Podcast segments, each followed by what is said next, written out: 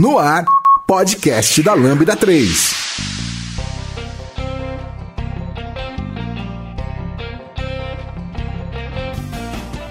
Olá, eu sou o Giovanni Bassi e esse é o podcast da Lambda 3 e hoje vamos falar sobre intercâmbio. Aqui comigo estão Vitória, Rafael, Lucas.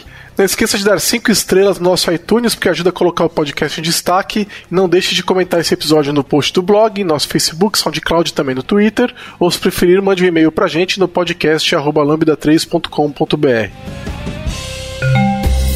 E aí, tudo pronto para ouvir o nosso podcast? Ele é produzido pela Lambda 3, uma das maiores referências do país em desenvolvimento ágil e DevOps para a plataforma Microsoft. Para conhecer melhor, acesse o site lambda3.com.br.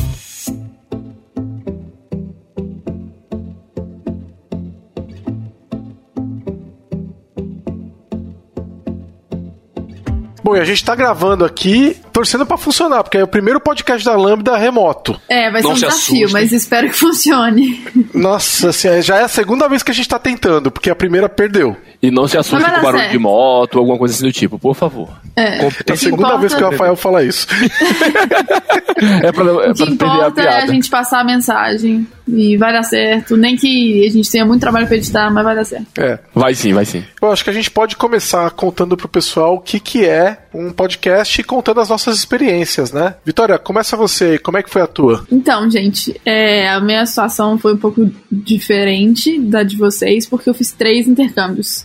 Sou um pouco viciada é, em adaptações, digamos, porque são várias, né? Eu fiz três intercâmbios bem diferentes uns dos outros. Eu fiz, quando eu tinha 15 anos, eu fui passar um ano na Alemanha, é, no colégio. Então, fiquei em casa de família, era escola, então era uma realidade bem diferente. E aí, dois anos depois que eu voltei, já na faculdade, maior de idade, eu fui morar nos Estados Unidos pra fazer intercâmbio na Disney. Então, eu trabalhei na Disney por três meses, morei em Orlando, então era outra realidade de uma escola e família. Eu morava sozinha e tinha que trabalhar. E aí, dois anos depois que eu voltei, eu sempre no intervalo de dois anos, eu fui pra Portugal estudar seis meses na Universidade do Porto. Então também foi outra realidade. Eu tava namorando na época, morei com o meu namorado da época, e aí foi uma outra coisa bem maluca, que depois eu explico melhor pra vocês. E você, Rafael, como é que foi a tua? Minha experiência foi bem completamente diferente de tudo isso aí. Pela Vitória falando que ela passou em faculdade, passou em. foi pra estudar no, no colégio e foi a trabalho. O meu foi completamente diferente. Eu tava trabalhando, foi, tem pouco tempo, tem mais ou menos uns dois anos, isso foi em 2018 que eu fiz.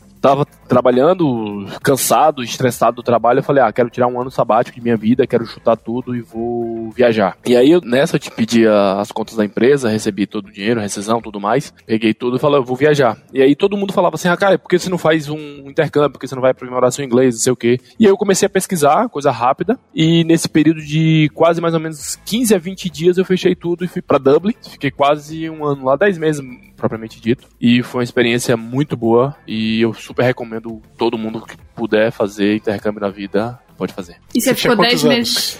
Foi mal, Eu, ti- repete. é... eu tinha na... eu tinha 33 anos, hoje eu tenho 35, e eu fiquei 10 meses lá na, na Irlanda. Mas você ficou 10 meses estudando e trabalhando? Ou como é que 10 meses estudando e trabalhando. Porque a Irlanda, depois a gente vai contar os detalhes da Irlanda, do, do intercâmbio lá, ela te dá o benefício de você poder trabalhar. Então ela te dá 20 horas semanais, que é Entendi. direito a trabalho de 20 horas semanais. A gente, depois a gente entra nos detalhes como é, como é que funciona em Dublin. Saquei. E Lucas, é, qual que foi a sua experiência? Bom, ah, eu fiz um curso de inglês intensivo, fu- fui pra Dallas, fica no Texas, e eu tava no segundo ano de faculdade, e aí foi numa igreja, quer dizer, faculdade, quer dizer, igreja, faculdade, não vou contar mais, Meu Deus do céu. que foi bem diferente, né, que eu consegui uma bolsa, e aí eu vou contar como é que foi os perrengues aí, que eu tenho certeza foi bem diferente de vocês, né? foi bem rígido. E quanto Tava tempo só você estudando. É, a lá foi só é, estudo, né, e aí eu fiquei dois meses lá. E você, Jojo? Sua experiência de intercâmbio? Eu fiz com 17 anos, em, fui em 95, voltei em 96, fiz o terceiro ano do ensino médio, o senior year lá dos Estados Unidos. Eu morei em Connecticut, no nordeste dos Estados Unidos, é o primeiro estado ao leste dos Estados Unidos. E fui pelo Rotary também, assim como a, com a Vitória. Ai, é, que felicidade! é, foi, foi bem interessante. O Rotary nos Estados Unidos é uma coisa muito diferente do que ele é no Brasil. É O roteiro em qualquer lugar é diferente do que é no Brasil, porque no Brasil ele não é levado a sério. É, pois é, depois a gente pode até comentar um pouquinho sobre isso. Mas legal, então, para o pessoal saber, o intercâmbio é.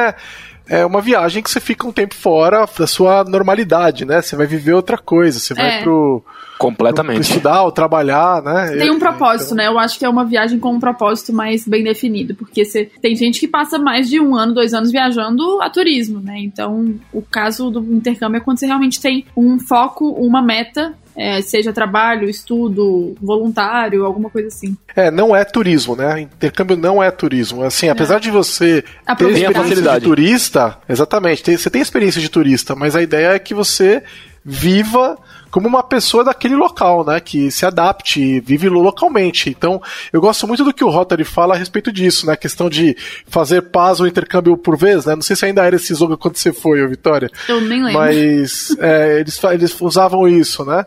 Porque a, a ideia deles era que se, tiverem, se a gente tiver jovens do mundo inteiro indo conhecer outras culturas, não Sim. vai ter guerra, né? É. Porque você vive em outra cultura, você Exatamente. conhece outro jeito de viver, você passa. E não é porque é, você viveu num outro país que você passa a respeitar só aquele país, você passa a respeitar todas as outras culturas, porque a tua cabeça abre muito, né? Sim, Completamente.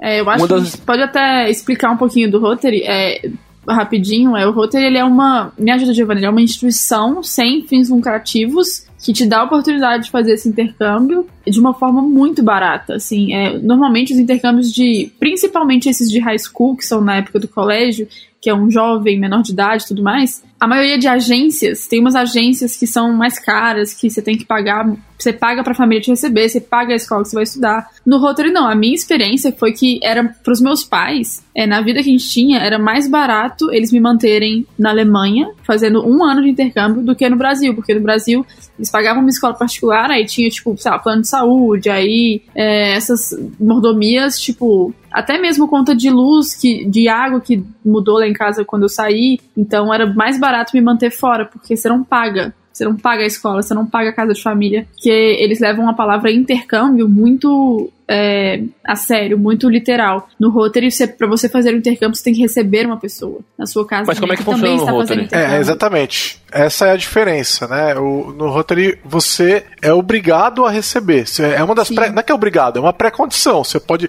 para você participar do programa, você tem que, a tua família tem que receber alguém. No meu caso, a minha família recebeu um intercambista quando antes de eu ir. Eu também. Então, seis meses antes de eu ir, a gente passaram duas moças lá em casa, uma canadense e uma australiana.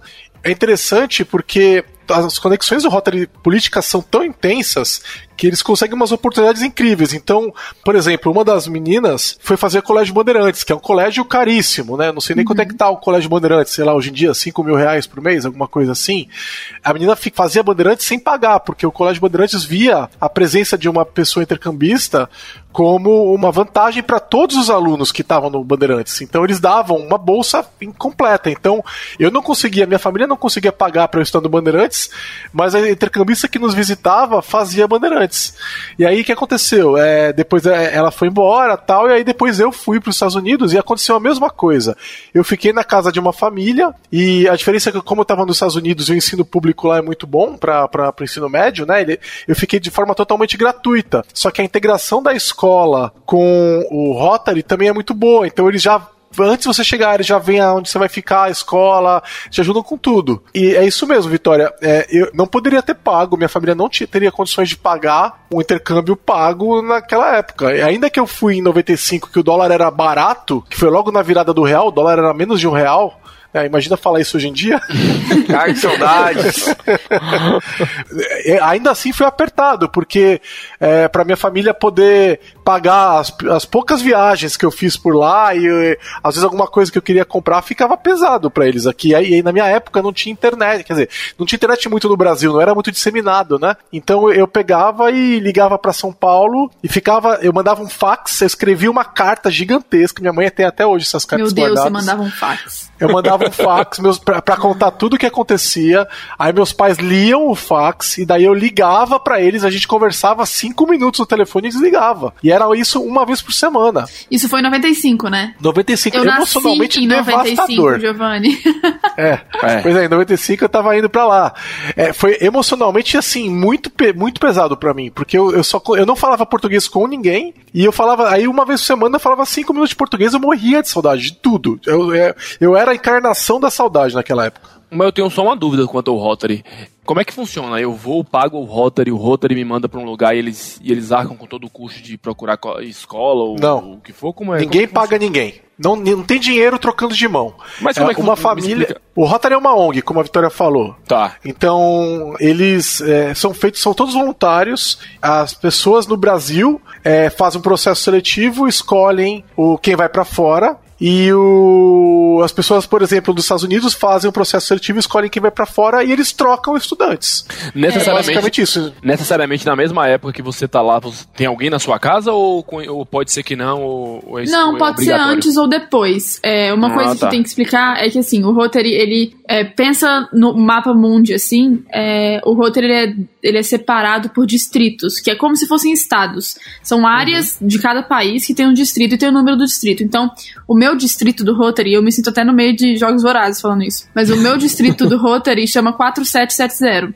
que é o distrito da região de Uberlândia, que é onde eu morava na época. Então, aquela região, ela tem um distrito, e aí o distrito que eu fazia parte, ele tem acordos com outros distritos no mundo. Então, assim, é, o meu distrito, o 4770, ele tinha contrato, acordo, assim, uma amizade com distritos na Alemanha, nos Estados Unidos, na Dinamarca, Holanda, México, Taiwan é, e alguns outros países. Mas, tipo assim, se eu quisesse ir pra um. Eu, eu não podia escolher um país. É isso que eu ia É, perguntar. então- se eu tinha então, opção é, de isso é exemplo, na. Alemanha, É- isso dentro, é tenso. é, dentro da própria Alemanha, é, eles devem ter o quê? 10 distritos, porque é um país bem menor. Eu também não podia escolher pra onde eu ia. Eu não podia falar, ah, eu quero ir pra Berlim. Não, é assim, ó, eu fiz o processo seletivo, que é entrevista, tem teste de prova de conhecimentos gerais, redação, tem uma banca, é bem complexo. o proce- O que eu fiz, pelo menos, né, minha experiência, foi um, um processo bem complexo, tipo, bem maçante, assim. É, e aí sai um ranking, e aí eles disponibilizam as vagas é, dos países para escolha de acordo com a posição no ranking. Então a pessoa que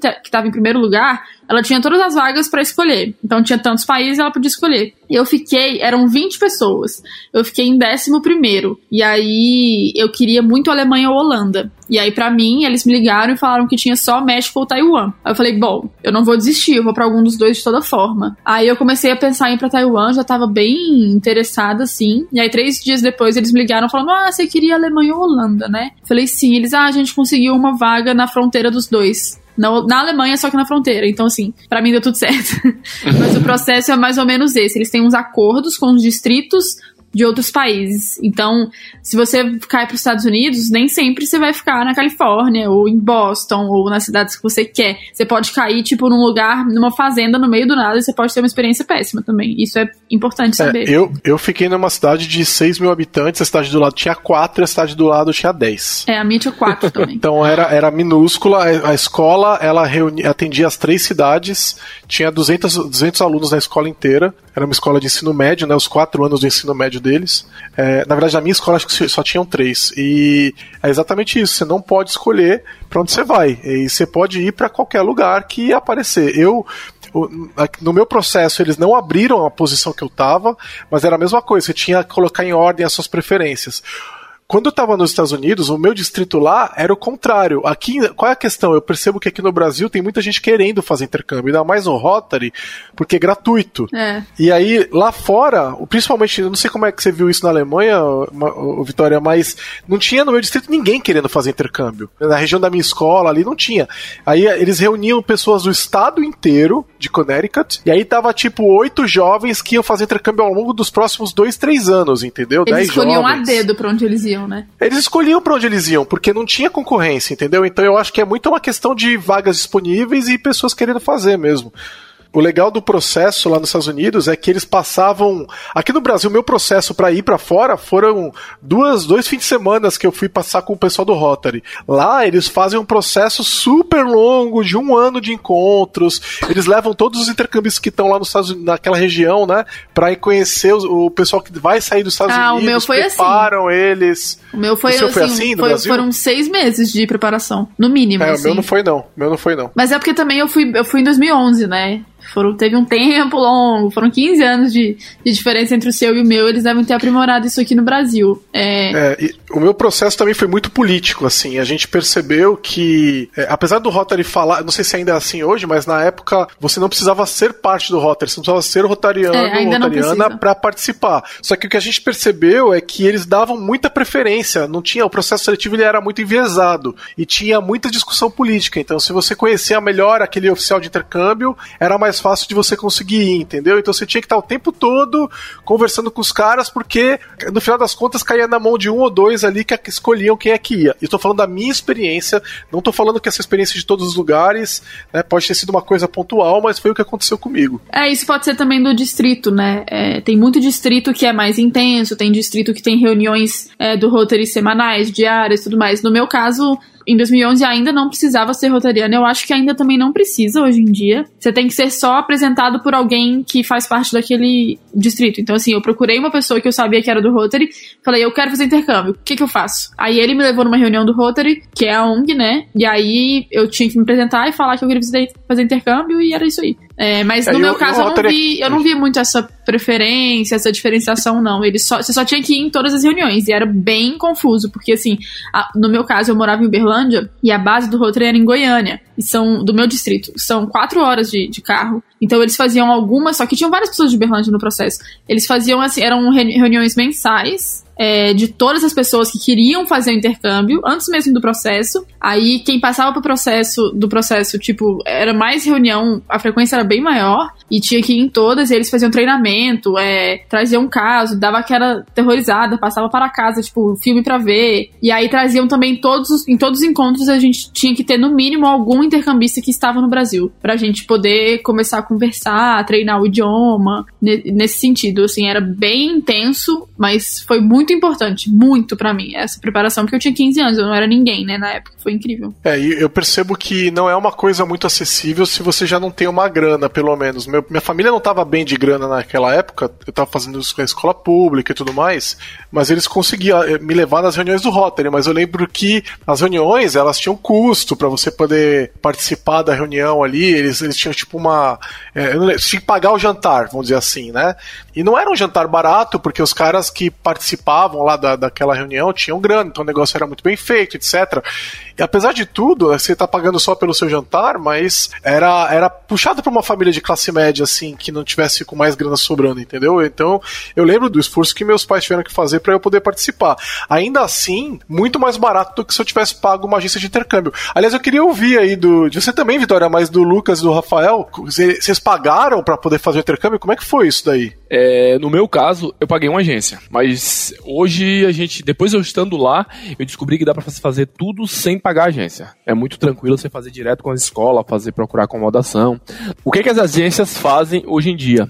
Elas cobram o aluno a parte de acomodação, seguro viagem, algumas oferecem o, a passagem e tem um contato direto com as escolas para fazer a, a parte de, do intercâmbio, né, para pagar o, o curso. No meu caso, eu fui indicação de uma pessoa também, ele fez a todo, todo esse, esse procedimento para mim. Ele fez tipo a, tanto o seguro saúde, o meu, ele só não fez minha passagem, fez toda a minha parte burocrática, vamos dizer assim. Só que o que eu digo, hoje dá para se fazer muito sem ter uma agência vinculada. Tem muito, você pesquisa na internet o, seu destino, por exemplo, eu falo isso por, por Dublin, né? Não sei falar para os Estados Unidos como é que funciona nos Estados Unidos, ou Inglaterra, ou algum outro lugar assim do tipo que faz, que tem escola de intercâmbio. Por Dublin você tem, você chega lá, pesquisa na internet, as escolas, tem muitas escolas, até grupos de Facebook também, que as pessoas indicam nomes de escola, pesquisam, e você tem o contato direto. E em Dublin, na maioria das escolas, eu digo que quase que 60, 70% tem um brasileiro trabalhando na escola. Então, mesmo que você não saiba falar inglês, não tem a mínima noção do inglês, você já vai ter um contato com uma pessoa em português. Então a, a, a, agência faz exatamente esse intercâmbio, ela te facilita nessa parte burocrática. Cobra mais caro, algumas cobram, algumas chegam a cobrar até um valor até consideravelmente alto, mas no meu caso, como foi indicação, a pessoa foi era um pouco conhecido, ele fez um preço pouco camarada. Mas quem quer fazer intercâmbio por agência, é bom pesquisar. Também tem os riscos das agências que estão fechando por conta da crise, por conta de golpes mesmo. Eu vejo muito isso pelo pessoal que está que tá lá ainda na, em, em, Dublin e fala exatamente isso. Que tem muitas agências que fazem todo, todo o processo e fecham da noite para o dia sem dar satisfação e a pessoa toma um prejuízo. Então tem que tomar muito cuidado também quando for fazer por agência. Bom, uh, no meu caso, é, como é que funcionou? Uh, tinha como fazer pela agência, né? Mas como vim de família pobre, tipo, o dinheiro do intercâmbio seria, seria, sei lá, seria mais de um ano assim de gasto meu em casa. E aí a gente decidiu fazer tudo direto. E como o Rafa falou, tinha uma funcionária lá brasileira que ela ajudou nesse processo. A gente trocou mil, milhões de e-mails Sério, foi muitos e-mails assim, então eu estava até hoje. E aí esse processo foi bem complicado na época, 2015, né? Tava também aprendendo inglês, pior de tudo. E aí eu tinha que fazer tudo sozinho, ou seja, comprar passagem, ver qual era o dia certinho, virar madrugada esperando baixar a passagem, ver todo o processo. E outra, como era um curso de inglês avançado e o visto de de estudante, tinha várias regras lá nessa faculdade eu tive que traduzir o meu diploma da escola, tive que traduzir vários documentos meus, tive que traduzir minha certidão de nascimento, um monte de coisa tive que traduzir que dava para pagar para alguém fazer isso, mas tipo sairia, sairia, muito caro, sei lá. Na época, traduzir o meu boletim seria uns 500 reais. O que eu fiz? Fui pegando os boletins dos Estados Unidos e fui, tipo, vendo. Aí eu pegava e mandava pra funcionária, né? Tava tipo o cliente é, e você fazendo alteração, sabe? Tipo, tá certo? Não, tá certo. Eu mandava até acertar, sabe? E foi bem cansativo, mas, tipo, valeu a pena. Eu economizei muito dinheiro é, nisso. E chegando lá, essa foi a parte mais, tipo, que me deu medo, assim, foi do, do fato de eu, eu não conseguir transferir o dinheiro para a faculdade por várias questões de banco na época tal. Hoje está muito mais, mais fácil, óbvio, mas na época era bem tenso, não consegui e acabei que tendo que, tipo, levar os dólares na, na minha jaqueta tipo, um medo de alguém me roubasse lá na rua. E lá na faculdade eu entregar em mãos, assim, o dinheiro e assinar um recibo, assim, sabe? Foi bem complicado. Eu acho que hoje seria bem mais prático, como o Rafa falou. E você frequentou a faculdade mesmo, né, Lucas? Sim. Você foi à aula lá, você fez um curso do quê lá? Então, o curso que eu fiz era de inglês intensivo, né? Então tinha alunos do mundo inteiro e tinha uma prova de nivelamento. E aí pegavam os alunos e mandavam para, para vários módulos né? Interessante. E, e aí, e você sabia alguma coisa de inglês quando você chegou lá? Cara, eu vim de escola pública, né? Estudei na periferia, então, tipo, meu inglês era zero, mas eu sempre gostei, estudava, tipo, livro, lia dicionário, tipo, pouco material que eu tinha, eu estudava. E eu nunca tinha falado inglês com ninguém na minha vida inteira, né? O máximo, tipo, digitar em algum jogo da internet e tal, mas, tipo, falar, assim, muito menos ver um americano na minha frente, não era da minha realidade, assim, sabe? Aí quando eu cheguei lá, eu fiquei meio que boiando. E, inclusive, era aquilo, acho que o segredo, pelo menos para mim, eu sou uma pessoa introvertida, mas eu pensei, eu não vou conseguir chegar onde eu quero se eu não meter o louco. E comecei a meter o louco. Então, já no, no avião, eu comecei a pedir ajuda para todo mundo, tipo, como é que eu faço? Quando eu cheguei lá, eu falo com quem? O que, que eu faço? A sorte, tipo, uma moça do meu lado, ela me ajudou, falou, ó, eles vão te perguntar isso, aquilo, tal coisa, você responde de tal coisa. O aeroporto, você vai pra esquerda, vai pra direita, e eu fui anotando tudo que a moça falou falou, sabe? E, e, tipo, ela virou um anjo assim na minha vida, sabe? E, e realmente, algumas perguntas eu não entendi também, eu quase apanhei lá na alfândega. Ah, e chegando lá, a sorte era, esse exame de nivelamento era, era, uma semana depois que você chegou lá, né? O que eu fiz? Fiquei uma semana sem calar a boca. Falei com tudo, mano, foi difícil Abriu a matraca e foi falando com qualquer um que aparecia. Nossa, falar para mim, falar com pessoas que eu não conheço é muito dolorido. No Brasil eu não conseguiria fazer isso, porque eu sou muito introvertido mesmo, assim. Mas lá, nossa, eu falei, foda-se, vou falar com todo mundo. Eu ia no mercado, falava com as pessoas. Se vê alguém com precisa de ajuda, eu, eu ajudava. Tinha uma velhinha que queria comprar um fone de ouvido pro neto. Eu comecei a trocar ideia com essa velha. E, tipo, ajudei ela, tipo, super gente boa. No caixa eu conversava, puxava assunto. Na roupa eu puxava assunto com todo mundo. Eu tava, tipo, assunto para Deus, sabe? E aí, quando teve a, o exame, juntando com as coisas que eu já estudava sozinho, eram seis módulos. Eu caí no módulo 3, e teve pessoas que eu conheci, tipo, que estudou em colégios caríssimos em São Paulo, caíram no módulo 2, assim, sabe? Eu fiquei, caramba, meu, tipo, eu acho que eu, eu falo sempre, eu, eu não sou um, uma generalização, né? Tipo, sou um caso isolado de uma pessoa que, tipo, uh, doida, entendeu?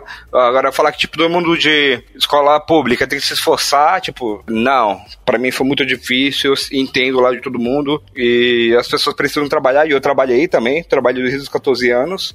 Acho que para mim eu, eu, consegui fazer essas coisas porque eu não dormia, né? Então eu não eu recomendo isso para ninguém. Eu falo, vá dormir, estuda até meia-noite, de meia-noite às seis, dorme, por favor, sabe? E Lucas, você você ficou onde lá? Casa de família ou alojamento da universidade ou o quê? Então, uma, uma coisa bem interessante lá. Uh, até, acho que 19 anos, ou 18, você ficava na faculdade. E aí, era muito rígido, porque era uma faculdade cristã protestante, né? Então tinha várias e várias regras, e o pessoal não podia sair, o pessoal tinha que comer lá, se fosse sair, tinha que a van da faculdade levar para fora, não podia beber, não podia fumar, não podia várias coisas. E aí, como eu tinha 21, aí eu fiquei no alojamento, que era uma cidade do lado lado, né? Que era a Grand Prairie, que é do lado de Dallas.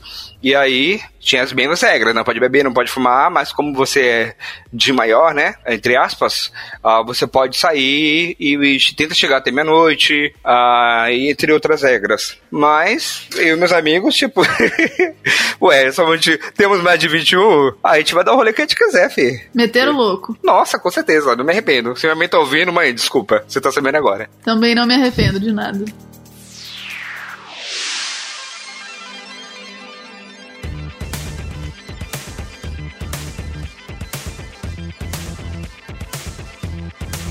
Já deu as 5 estrelas no iTunes pro podcast da Lambda 3? Vai lá! Aproveitando aí o negócio de não poder chegar tarde, né? A gente pode começar a entrar nos perrengues, né? Porque eu acho que todo mundo que morou um pouco nos Estados Unidos é, vivenciou um pouquinho esse negócio de não poder chegar tarde em casa. Vocês passaram por isso? Ou se passei. Porque é meio ridículo, né? Porque a gente.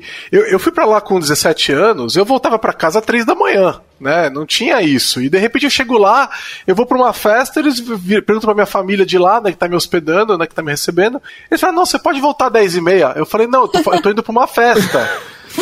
Aí eles, então, 10 e meia tá bom. Eu falei que 10 e meia não, né? Como assim 10 e meia? Ele falou, não, que tá bom, vai, 11 horas. Que, vocês estão de brincadeira? Não, e a gente vai levar você e vai te pegar. E eles te levam até a porta da casa. É, na Alemanha era, era assim comigo também. É, e eu era bem mais nova, né? É, realmente eu não podia. É porque na Alemanha você pode beber com 16 anos. É, na Alemanha inteira. Só. E eu fiz 16 lá no meu primeiro mês. Só que nas regras do Rotary, você não pode beber. Independente Exato. da sua idade.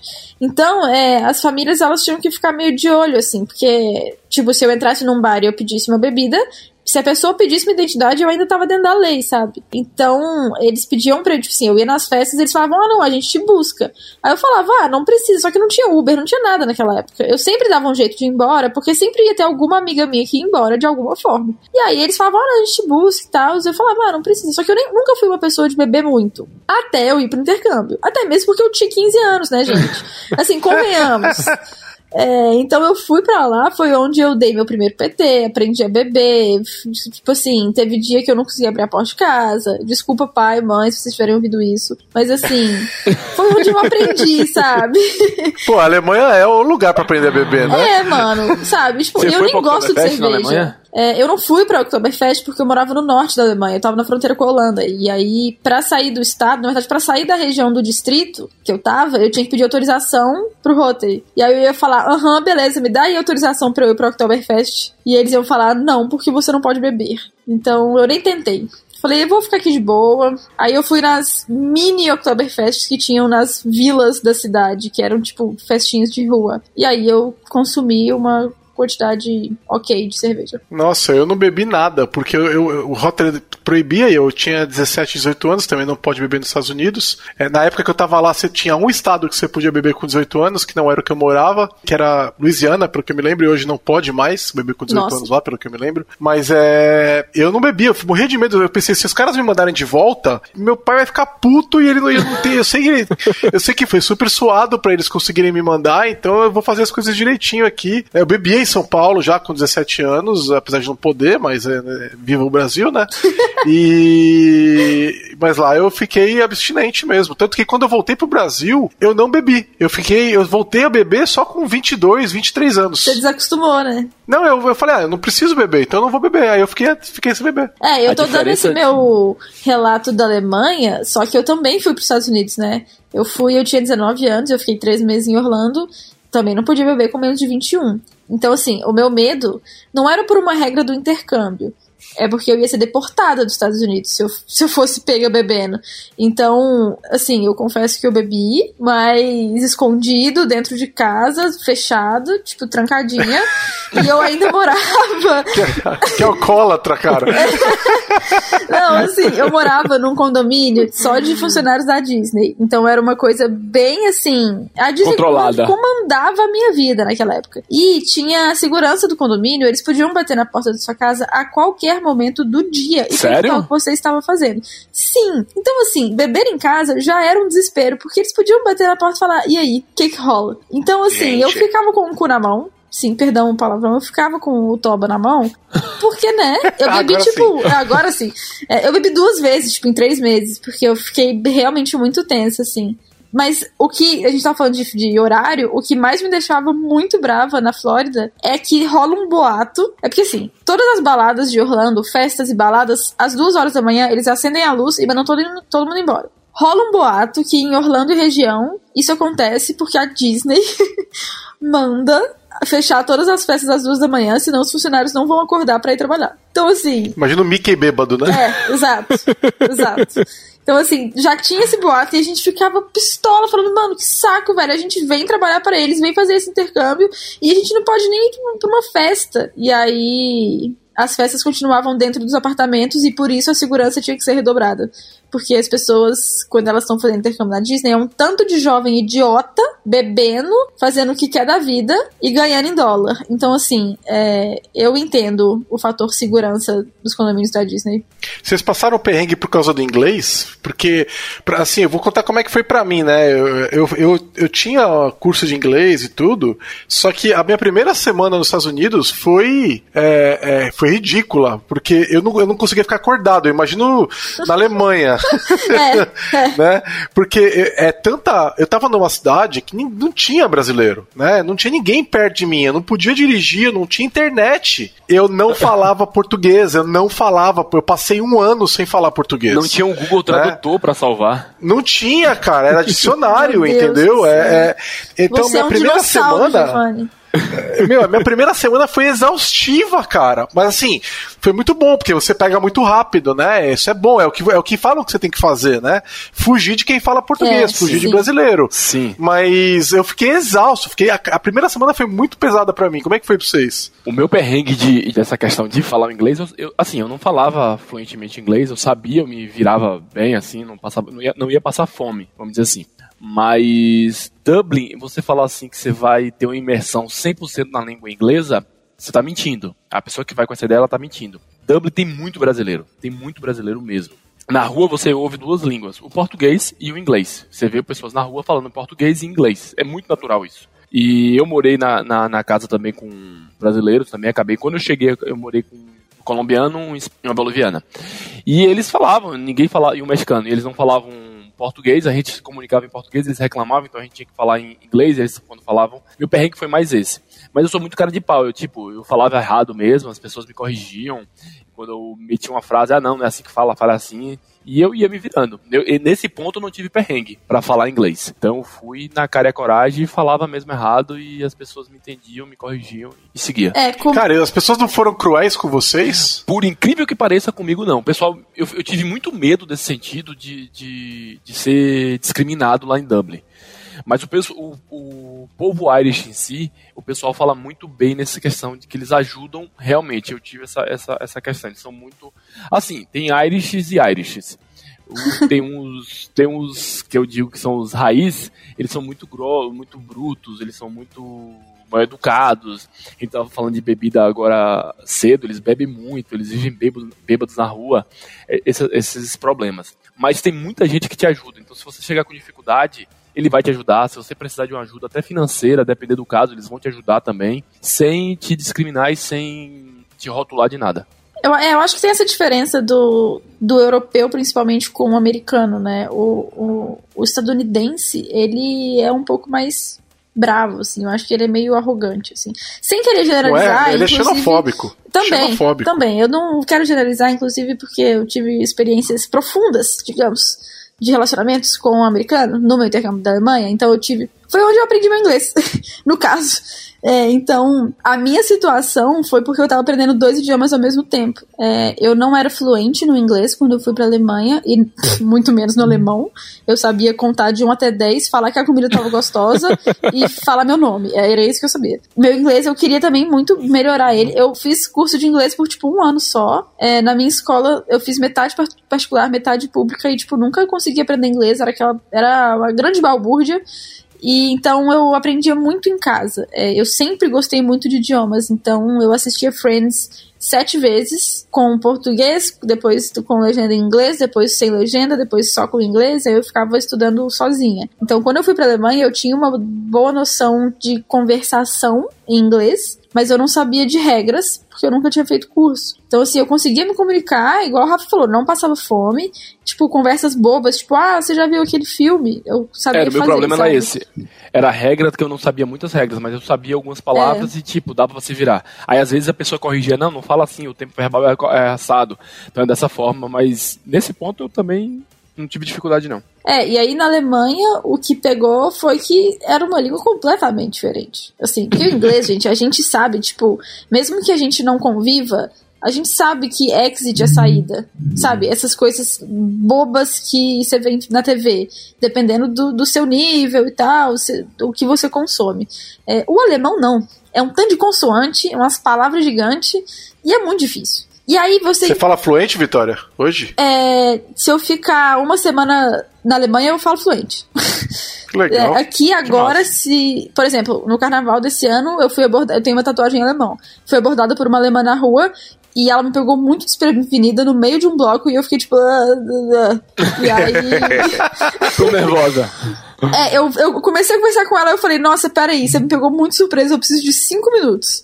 Aí ela, eu falei, conversa comigo, porque eu te entendo. Aí ela começou a falar, aí foi voltando, assim, sabe? Eu preciso que. Eu preciso de um tempo. É, só que pra aprender, a minha irmã, ela, minha irmã fez intercâmbio, minha irmã é mais velha, e ela fez intercâmbio na Alemanha dois anos antes de mim. Então, inclusive ela que me ensinou umas regrinhas antes de eu, e ela falou: o que você precisa entender agora são regras. Porque a língua alemã é baseada em regras. Você só precisa decorar as regras. Acabou. Você, você não precisa nem de- decorar palavras. Se você decorar regras, você consegue se comunicar. Então ela me explicou. Povo alemão é baseado em regras. É, né? né? A vida alemã. A Alemanha. É, não tem Faz Não sentido. tem como. Então Mas ela me explicou que, por exemplo, ela, ó, uma regra pra você aprender. O verbo, sempre numa frase, se a frase tiver um verbo, ele sempre vai estar no começo da frase. Se a frase tiver dois verbos, ele vai ter a primeira palavra e a última palavra vão ser verbos. Só que isso é muito confuso na hora que você tá formando uma frase, porque em português isso não faz sentido. Então, assim, a frase, deixa eu pensar. Beber leite e voo. Não, então isso É aí já não existe. Voo também é verbo. É, É, então. verbo no início Não. e no final. Então, mas isso em alemão não existe. Em alemão é igual, é igual em inglês. É I, tipo assim, tá, enfim, deixa eu fazer outra frase. A frase é Cinco assim: minutos. é, você quer comer uma maçã? Ela vai ser quer você uma maçã comer. Ah, tá. É Entendeu? como se fosse Nossa, que um, horror, cara. um Yoda da- falando. Como se É, É, o. Yoda falando. Eles, como é que deve ser o Yoda em alemão? Eles falam, ué, mas ele fala normal. Exatamente. exatamente isso. Então, assim, é, eu, eu tentei decorar regras. Então, eu fiquei com essas regrinhas na cabeça. E aí, quando eu comecei a decorar palavras, eu meio que juntei os dois. E aí, eu aprendi mais rápido que os outros intercambistas.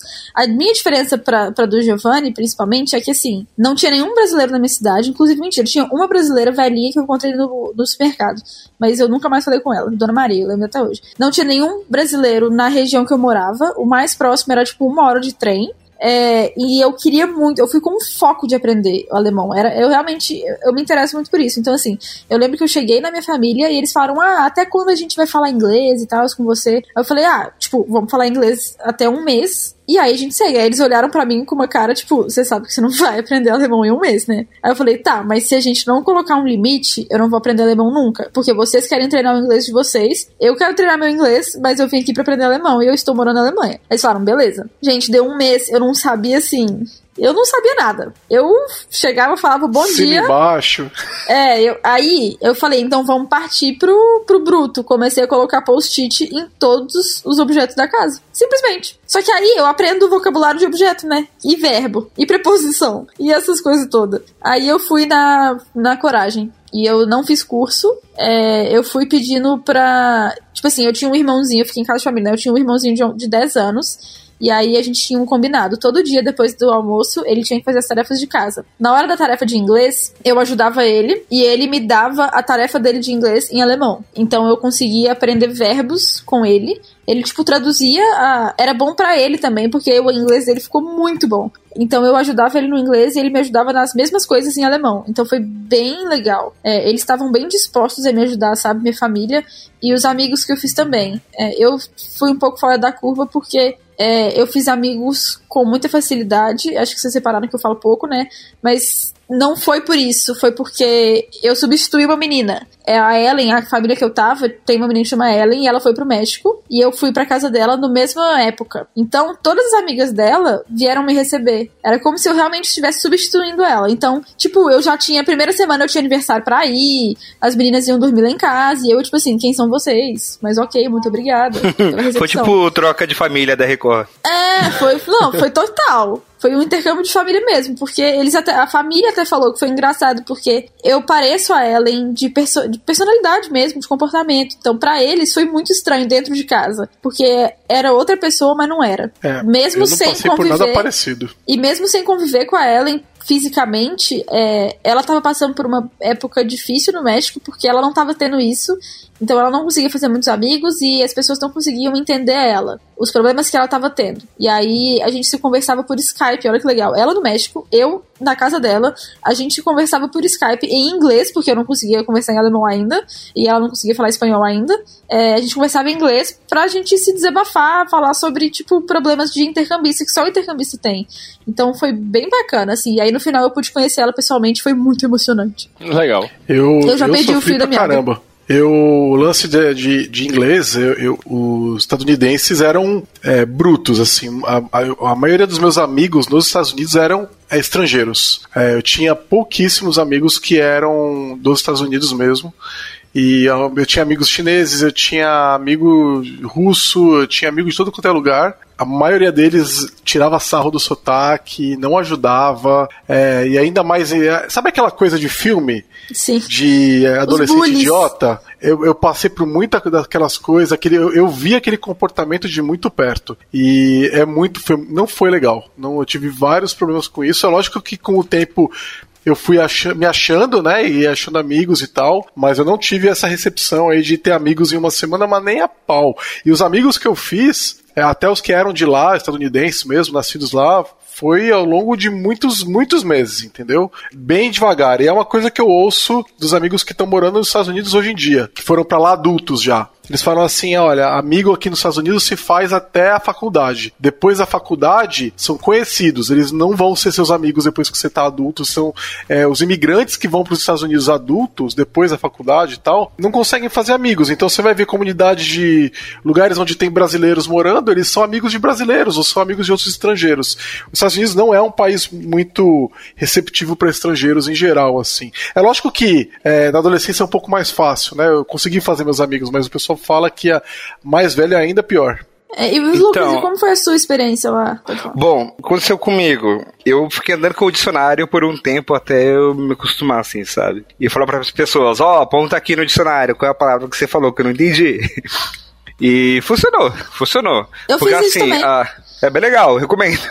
É. E, ou sei lá, levar uma lista de palavras ou de frases também, né? Tem gente faz isso. Mas acontece, na faculdade que eu tava, a grande maioria não era americano. Então, tipo, quem veio me buscar uh, na van e pense, eu tava sem sinal, né? Não tinha como nem avisar que eu tinha chegado. Tipo, já tinha o cara me esperando. E o cara, ele era um indiano. E ele tinha um sotaque bem forte, assim, eu não conseguia entender ele. Então, tipo, eu só perguntei o nome da faculdade, ele falou sim, Lucas. Eu falei sim, e a gente não conseguia conversar. Chegou na faculdade, eu corri lá pra brasileira e, tipo, eu me senti assim, realmente, tipo, meu, tô em casa agora, consigo conversar, sabe? Eu fiquei morando com, num apartamento só com homens. Eu fiz amizade com duas brasileiras e a gente ficou amizade, tipo, a amizade ficou realmente forte. Mas só que, tipo, eu só podia ficar de dia, assim, na casa delas. Que dá, tipo, 10 da noite, a homem e mulher tem que ficar separado, assim, não pode ficar no mesmo lugar. E então eu morei com três indianos e um coreano. Aí depois esse coreano saiu, ele ficou no meu quarto, e depois veio um africano. E então, tipo, era bem difícil comunicar com os meninos lá da casa, porque eles tinham um sotaque forte de vários países. Então eu não conseguia entender eles. Agora, quando eu falava com americanos, era bem mais claro para mim. E também quando eu falava com o pessoal do Chile, o pessoal da Venezuela, do Peru, o, a gente tinha uns sotaques parecidos assim, e às vezes a gente falava até em espanhol, assim, para se conversar, então era mais fácil. E aí eu acho que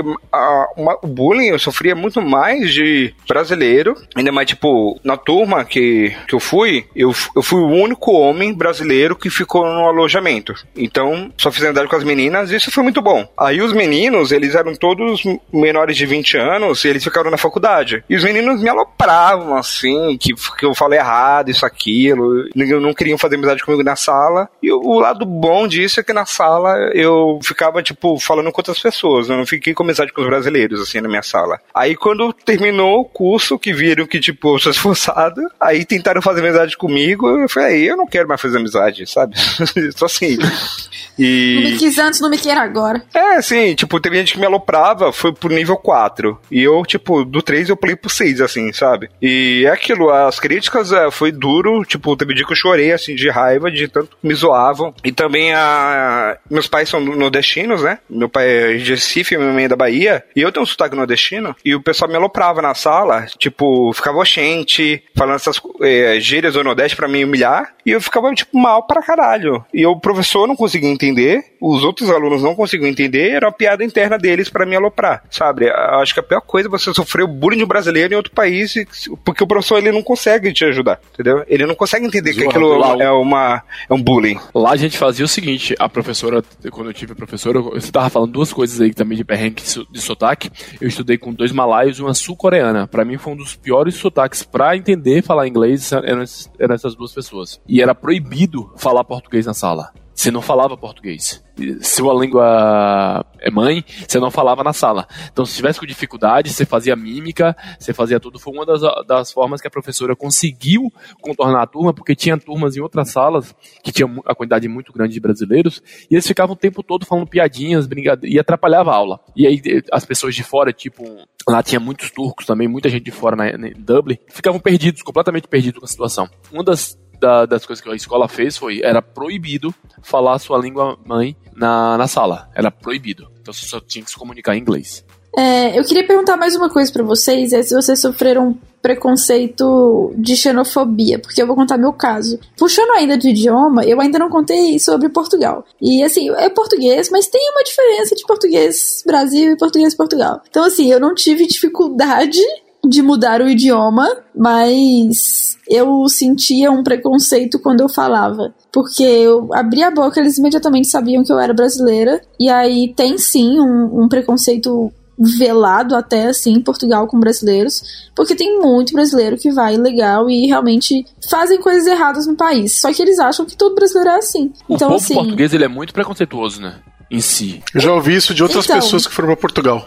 É, é assim, eu não sofri muito. O que eu mais sofri foi com uma professora da universidade. Foi que eu mais fiquei brava e chateada, porque a Universidade do Porto é uma universidade muito internacional. Tem algumas matérias que são em inglês só para poder ter é, alunos estrangeiros. É, lá na Europa tem uma coisa que chama Erasmus, que é como se fosse um roteiro de intercâmbio de faculdade. Você faz um semestre Erasmus em outro país. É, isso é muito comum. Então, na Universidade do Porto, tinha assim, gente, gente de todos os países da Europa que você imaginasse. Até da leste europeu tinha gente, assim. Então, é só que o preconceito ele não era com, com estrangeiro, entendeu? Ele era só com brasileiro. O que é muito mais pesado, porque fica mais pessoal. É, fica é, inveja, aquele rancor de, poxa, é, a gente colonizou vocês e o Brasil é mais famoso hoje em dia, o Brasil tá se dando melhor? Sendo que não, ninguém, tipo, não é isso, sabe? É, o que aconteceu comigo, duas coisas que me deixaram muito. Uma coisa só que me deixou muito chateado foi que é, foi uma amiga minha comigo, que já era amiga minha daqui do Brasil, nós fomos juntas, porque foi um intercâmbio de faculdade, né? Então ela estava comigo, a gente foi junto. E a gente pegou quase todas as matérias iguais. A gente podia escolher as matérias e tal, e pegamos só matérias legais, porque eu fiz publicidade na PUC do Brasil, e na PUC de Belo Horizonte não tem design, não tem um curso de design. E lá na Universidade de Porto tinha design, ilustração, arte, é, pintura. Então a gente quis pegar essas matérias diferentes que a gente não teria oportunidade de fazer no Brasil. Recomendo, inclusive. Você não vai perder um semestre. Você vai agregar um semestre na sua vida de muito conhecimento. Então a gente foi fazer umas matérias de, por exemplo, eu fiz matéria até de front-end, de web design e tal. E uma das matérias era de, sei lá, design digital. Um nome assim. É uma coisa que eu gosto muito, eu tenho muito interesse, eu sou ativa na aula, e a professora começava a zombar da gente. Teve um dia que ela deu aula de costas pra gente, colocou a gente sentado no canto, tipo, excluídas. Um dia ela tava dando um trabalho que era sobre uma revista portuguesa que a gente não sabia o que era.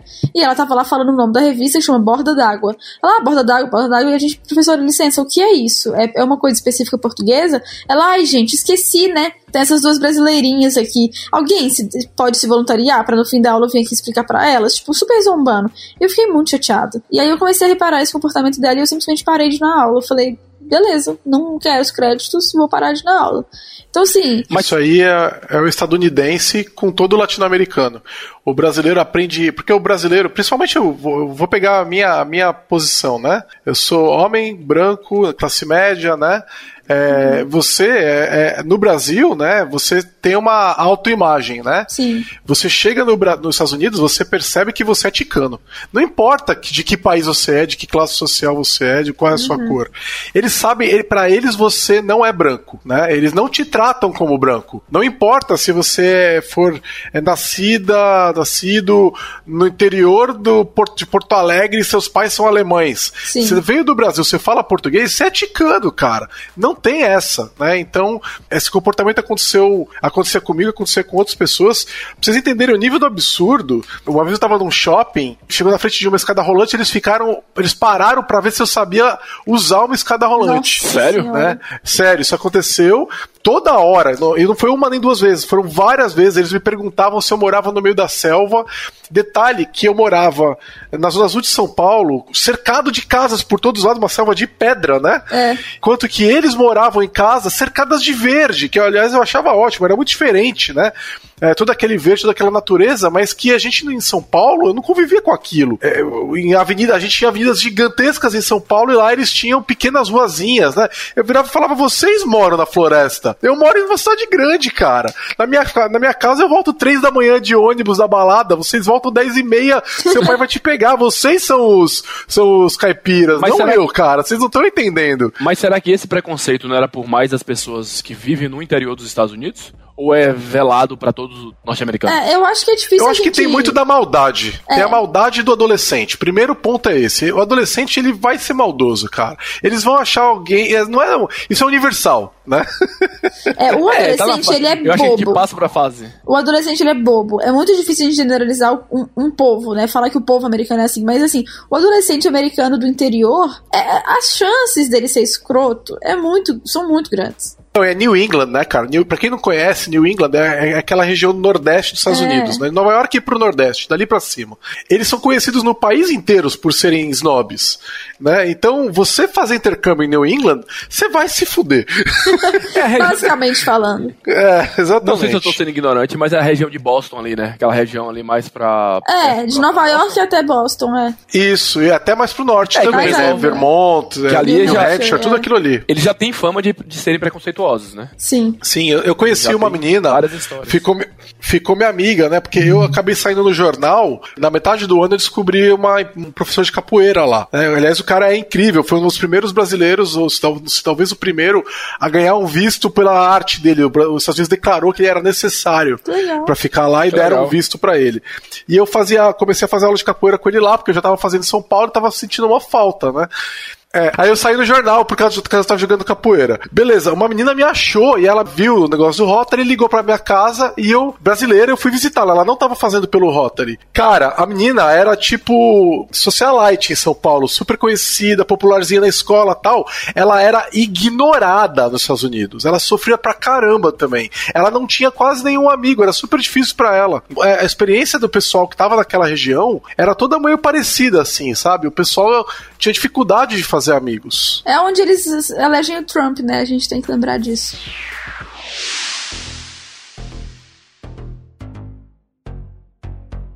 Ouça o podcast da Lambda 3 no seu aplicativo preferido. E aí, que perrengues mais cê- vocês passaram? Um dos perrengues que eu passei, eu acho que eu posso. Deixa eu tomar a frente aqui pra começar. É, eu acho que foi morar, dividir casa, o apartamento em si onde eu morava, né? Que tipo, eu vinha morando numa- num, num espaço que era meu, eu não tinha, não dividia com ninguém, e cheguei num belo dia com minha mochila, com minha mala, em um quarto onde tinha umas três pessoas pra dividir o quarto. Então isso já foi um baita choque, que eu tinha que voltar àquela minha vida de, de, de estudante de universidade, que morava em, em casa, dividindo apartamento com amigos. E tipo, foi um dos perrengues muito ruim que eu passei, porque, tipo, era a falta do respeito, às vezes uma pessoa não respeitava o horário, às vezes chegava um, um chegava tarde, é, como tinha liberado na, em Dublin, era permitido trabalhar, o visto de trabalho também ele te dava tanto de estudar como trabalhar. Tinha muitos que trabalhavam muito muito cedo, aí tipo acordava muito cedo, então fazia já um barulho, já te acordava. Era esse tipo de perrengue, fora os perrengues chiques que eu passei, né? Tipo, como dava a permissão de visto para trabalhar, eu trabalhei em eventos lá em Dublin que eu assisti o jogo de futebol Liverpool e Napoli no campo, no, no- na arquibancada, peguei shows de Bruno Mars gratuito, trabalhei vi o Papa de perto, foram esses perrengues que eu passei, mas era trabalhando. Então, tipo, era vendendo bebida, catando lixo, lavando prato em restaurante, foram esses perrengues que eu passei trabalhando, morando lá, fazendo intercâmbio, né? Foi um perrengue meio que chique, mas foi um perrengue.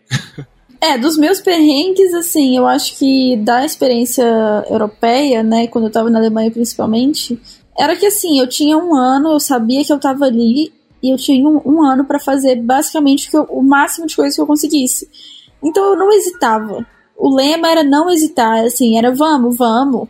Então eu passei muitas noites dormindo no chão de estação de trem. Inclusive recomendo mais ir para o aeroporto, porque o aeroporto é mais quentinho do que a estação de trem. Caso você planeje para a Europa e não queira gastar com hospedagem, dorme no aeroporto, dorme na estação de trem, tá tudo bem, ninguém vai te roubar, vai dar tudo certo. É, e o outro perrengue, que foi um perrengue chique, eu acho, que ao mesmo tempo não foi perrengue, foi na Disney, que eu fui lixeira na Disney. Então, assim, eu tava trabalhando, ganhando em dólar, só que eu tava. Eu tava limpando lixo, né? Então foi um pouco punk, porque eu tinha que limpar vômito, cocô, tudo mais, então foi meio paia. Vai, Lucas. Bom, acho que a, a, a convivência foi bem complicada, né? O meu quarto não, porque assim, eu dividi com uma pessoa e esse rapaz coreano, ele ficava dando vários rolês. Então ele, tipo, ele não ia pras aulas, eu só via ele dando rolê, assim, com as pessoas, assim, bebendo na rua. Eu invejo ele. Eu, eu ficava jogando ele na época, hoje eu fico assim, mano, eu deveria ter feito mesmo, assim, sabe?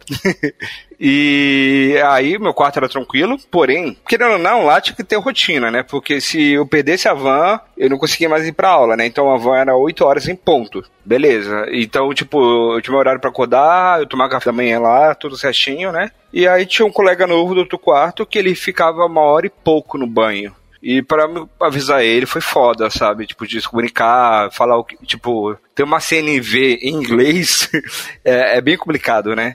Então, tipo, chamei ele de canto e falei, cara, eu perdi minha aula ontem por causa de você, você ficou uma hora e pouco no banho, você fica passando vários hid- hidratantes. É, eu tenho minha rotina, me arrumo em 15 minutos. Se você quer ficar uma hora no banho, não, é problema meu, mas, tipo, fique depois é, que eu fui embora, porque. Ou mais cedo, né? Mas ele entendeu numa boa. E aí, com os três coleguinhas indianos, eles ficavam se conversando entre si, né? E, e tipo, respeito, né? eu, eu falei para eles pararem, tipo, de ficar cochichando quando eu tô perto, assim, porque não dá pra saber se eles estão falando sobre mim ou não, sabe? E, tipo, fa fala na língua deles e fica olhando pra minha cara, sabe? E não somente ele, outras pessoas também faziam isso, assim, na faculdade, isso me incomodava muito. E também, assim, do, do lixo incomodava bastante, porque eles não jogavam lixo fora, eu tinha que avisar pra casa inteira, na verdade, né? Gente, joga o lixo fora, tal, e se eu não jogasse, eles não jogavam, sabe? Isso era péssimo, ficava, tipo, uma sujeira assim no chão da cozinha. E também a. Eu usei a panela lá, porque assim, a faculdade falou: tudo que tá aqui é da faculdade, vocês podem usar na cozinha, na sala tal. Eu falei, beleza. E eu cozinhava normalmente. Aí teve um dia que eu fui fazer macarrão com molho de tomate. Aí o coleguinha veio falar um monte pra mim, falando que a panela dele, dele, era sagrada, que eles são vegetarianos. Aí eu falei, meu amigo, eu fiz tomate, eu não fiz carne não. e, e, deu uma confusão, eu tentei me explicar. Eu falei, beleza, eu não vou usar as panelas mais. Eu falei pra ele, olha, vamos fazer o seguinte, você me fala tudo que é seu aqui que eu não vou usar. Porque me falaram que tudo que tava aqui era da faculdade. Aí ele me avisou, eu parei de usar as coisas que eram deles, né? E hoje eu sou vegetariano e entendo eles. o jogo virou, não é mesmo? É, e, e também tem a, uma questão do também de higiene, né? Mas sou muito mais com minhas amigas que ela no apartamento delas que tinham pessoas que entupiram a privada e eu tive que ajudar a elas. Ou tipo, gente que não cuidava da pia, não lavava louça, não, e mesmas coisas também de não jogar o lixo fora. Isso incomodava bastante, né? Tanto é que, tipo, sei lá, hoje dividir, dividir um apartamento com um jovem, nossa, tá totalmente fora de cogitação, sabe? Tipo, eu não tenho mais paciência para essas coisas. Eu, te, eu tive um perrengue que foi muito particular. E eu, se vocês quiserem contar coisa parecida ou não, fiquem à vontade. Mas para um menino de 17 anos que está vivendo no coração de São Paulo, estava se dando bem na, no ensino médio, ir para os Estados Unidos, enfrentar uma sociedade xenofóbica, eu passei quase um ano sem ficar sem nenhuma menina. Não ficava com ninguém. E isso era muito ruim. Porque imagina, tava em São Paulo, tinha namorado uma menina, saía de vez em quando, conhecia outras pessoas e tal. De repente, eu não tinha mais autonomia, porque não podia mais andar de ônibus. Tinha horário para ir, horário para voltar, tinha que ir voltar com ônibus à escola. Saía uma vez por semana, tinha que voltar 10 e meia e os estadunidenses eram problemáticos porque eu era brasileiro. Para piorar a sociedade estadunidense, no ensino médio, eles passam o ensino médio inteiro namorando. Então você não tem muita gente livre ali, sabe? Você não conhece mulheres, meninas que tivessem afim de, é, de sair para alguma coisa. Elas estão todas namorando e tal. Foi um ano bem difícil para mim. Os hormônios de um menino de 17 anos, eles não são fáceis de lidar. e aí é, é, eu acabei, quando eu fiquei com algumas meninas, é, eu até fiquei com uma estadunidense lá, mas ela não era da minha escola. E aí eu, quando eu tive, eu tive uma viagem no final, e aí, é, aí era basicamente o que aconteceu, e vocês vão ver como era realmente ia a forra. Colocaram todo o pessoal que estava fazendo intercâmbio nos Estados Unidos pelo Rotary numa viagem. Então você pensa 300 adolescentes com entre 16 e 18 anos em 14 ônibus que foi, a gente fez do leste dos Estados Unidos pelo norte, pelo norte e a gente foi até a Califórnia, depois voltou. Então foi um mês viajando, 300 adolescentes. Aí, meu, você nunca mais vai ver nenhuma daquelas pessoas. E assim, tá todo mundo há um ano na puta secura. Foi uma viagem boa. Foi, quase valeu o ano inteiro de secura que eu passei, viu? Mas, ó, é, é, é foda, porque você passa um ano, de, um ano de saudade pra caramba, lembra? Eu não tinha internet, né? E aí, de repente, eu podia ficar com nenhuma menina. Meu, foi tenso, foi difícil pra caramba isso aí. Você, é, eu acho que é difícil colocar em palavras essa dimensão, mas você tá tão sozinho, tá longe da tua família, tá longe dos seus amigos e não tá ficando com ninguém. Puta que eu pariu, viu?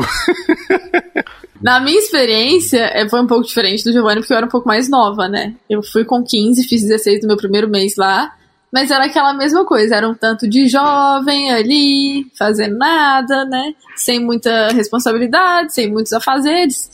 E eu também tive essa viagem que você falou. É, no meu caso, não foram todos do país, porque eram muitos. É só no meu distrito, que era como se fosse. Era do, meu distrito era tipo 200 quilômetros de uma ponta a outra. Imagina um círculo, assim, 200 quilômetros de, de diâmetro. É, e tinham 80 intercambistas do Rotary. Eram, e eram 23 brasileiros. Era muita gente, muita gente, na região de Bremen, na Alemanha. Isso é muita gente mesmo, isso não é normal. Foi um ano que foi meio que, tipo, acima do normal, assim.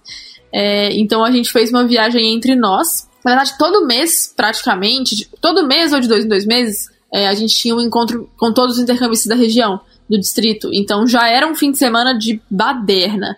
A gente acampava em algum lugar, tipo. É que lá na Alemanha isso é muito comum. Tipo, pegava o ginásio de uma escola e a gente levava é, saco de dormir e ficava o fim de semana lá. E aí pedia pizza e fazia uns jogos, umas gincanas, umas coisas meio boba, mas era muito legal. E aí isso já era meio baguncinha, assim, já tinha uns casalzinhos rolando ali, outros ali, só que eu sempre fui tímida. E eu não, tipo assim, eu não fui com a intenção de pegar ninguém, sabe? Gente, eu fui com 15 anos, eu, tipo, mal bebia. Eu, é outra pegada hormonal, né, Vitória? é, então assim, eu não, não fui castamente. E aí, o que que aconteceu? O pior que podia acontecer. Eu namorei durante o intercâmbio. E, gente, deixa eu deixar uma recomendação: não façam isso. Não façam isso. Assim, eh, se alguém quiser detalhes, vocês podem me procurar no Instagram, manda mensagem. É, mas eu não, assim, foi uma experiência muito boa para mim, porque eu aprendi muito sobre relacionamentos, sobre respeito, sobre os Estados Unidos e sobre a Polônia, porque o, o menino que eu namorei na época, ele era polonês barra americano. Só que assim, você se entrega pra uma coisa sendo que você já estava entregue para outra. Você já estava ali entregue para o intercâmbio, você já estava vivendo uma coisa muito intensa na sua vida. E aí, imagina, você mergulhou numa piscina. Aí dentro da piscina tem outra piscina. E aí você vai lá e mergulha na outra piscina. Não faz isso com sua vida. Tá muito fundo, entendeu? Então, assim, você vai ficar sem respirar, porque tá muito fundo, você não vai conseguir voltar. Então, é bem complexo. Eu tive esse. esse foi quase, foi de abril pra frente. Então, foi de abril pra, até julho que eu, que eu tive um relacionamento sério, assim, que foi tipo um namoro mesmo. É, e aí a diferença minha do Giovanni é que foi Alemanha e não Estados Unidos, e você falou, né, que as pessoas namoram no, no colégio lá. A minha experiência é que nós brasileiros, a gente tem um jeito de se pegar. Os alemães têm outro jeito, que é praticamente impossível, porque eles não se mexem, eles não falam e eles são robôs. E aí você tá na balada e aí você não sabe o que, que o cara quer. E aí você descobre que ele quer, mas aí você descobre que ele não quer, e aí é uma grande confusão. Então, você tem que ter muita paciência para ter um relacionamento com um alemão. E aí eu larguei, eu falei, ah, não, esse menino tá muito difícil. E aí eu beijei um alemão, foi porque eu estava bêbado. Eu falei, ô, oh, você não vai me beijar, não? E aí a gente se beijou. E aí em um ano, eu falei, os alemães são muito complexos, eu não vou me relacionar com eles. E aí eu foquei nos intercambistas. E aí foi quando eu comecei a namorar. Então, assim, é, relacionamentos amorosos e intercâmbio, gente, tem que ter muita cabeça centrada. Porque a chance de dar merda é Não, eu posso te falar que nessa viagem de final de ano, a gente tinha muitos alemães, né? E os meninos, a, a, a gente tinha brasileiras, né? Que, aliás, no dia que a gente se encontrou na Pensilvânia, os brasileiros se reuniram imediatamente. Foi uma reunião de louco, né?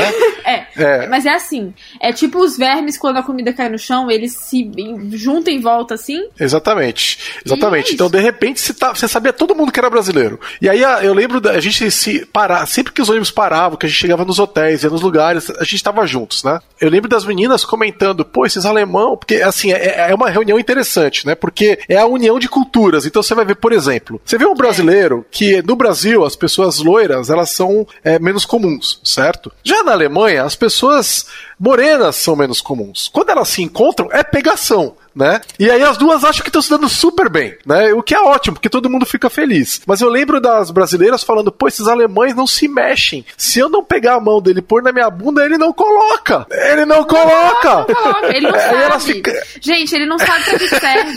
É assim, pra... o que é isso? Exatamente, era exatamente isso.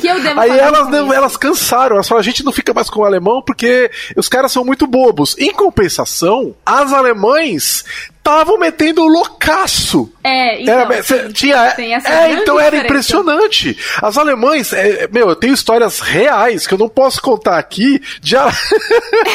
de alemães que saltavam em cima da gente, cara. Você tinha que ficar esperto, entendeu? De coisa de dentro do ônibus e tal. Era muita loucura, cara. Então, eu acho que é trauma. Eu acho que isso é um trauma na, na mulher alemã. Porque não tem a menor condição. O tanto que os homens alemães são panacas. Eles são portas.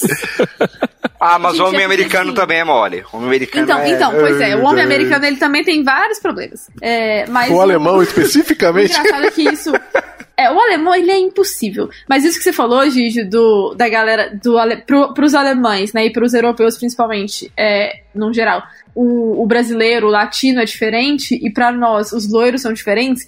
Sabe quando dois cachorros se encontram na rua e é isso cheirando? Mesmo. Assim, um, enco um encontro de intercambistas, assim, a galera se olhando e falando, caralho, olha seu cabelo, tipo, nossa, como você é branco, nossa, você é muito alto. Tipo, gente, são é, vários corpos, né, cara? Aí, corpos é diferentes.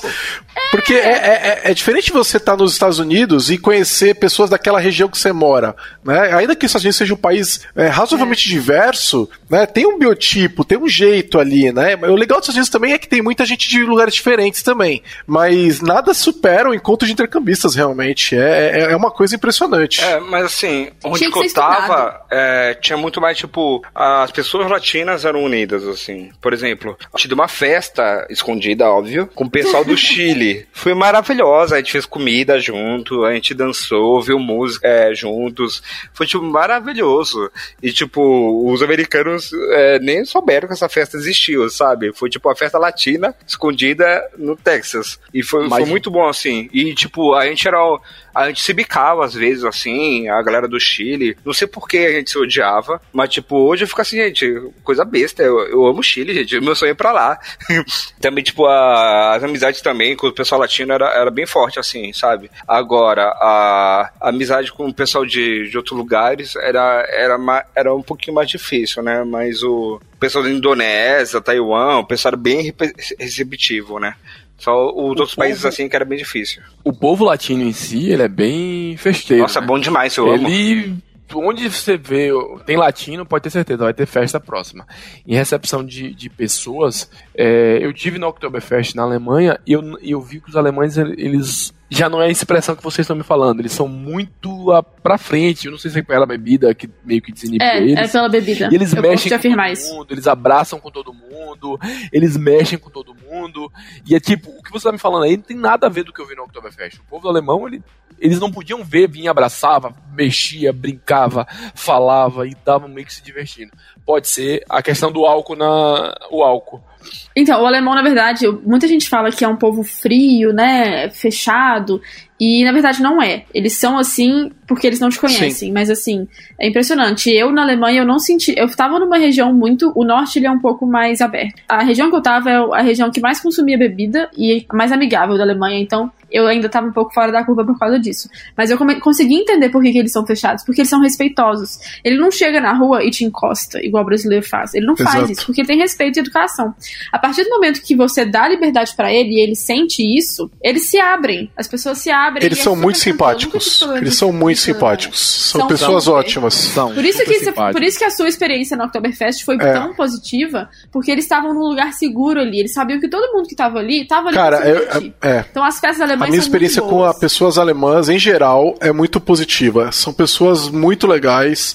Falar que o alemão é uma pessoa fechada, uma pessoa rude, pessoa grossa, isso não bate com a realidade do povo alemão. É, não. Pois é, exatamente. Pelos que eu conheci também não bate em nada, em nada característico quando fala que o povo alemão é fechado. É, não, não é eu, não. Eu achei eles muito educados. Eles são muito educados. E é, essa é a minha percepção que eu tenho. É, eles são tão educados que no idioma é, tem diferença para você falar você. É tipo você e voz mercê. Eles usam os dois. Porque eles usam o do, que é o você informal, para pessoas que, tipo, família, amigos. E eles falam zi, que é tipo um, um voz mercê, pra qualquer pessoa que eles não conhecem. Então, assim, uma, uma pessoa te parou na rua para pedir as horas, você fala na, na versão formal. Professor, você fala na versão formal. Ah, tem gente que fala com os avós na versão formal, então eles, eles respeitam. Todo, é, todo idioma acho que tem isso, né? O português tem também, o que é o senhor, a senhora, o italiano também tem, então é. É, só que lá é muito mais.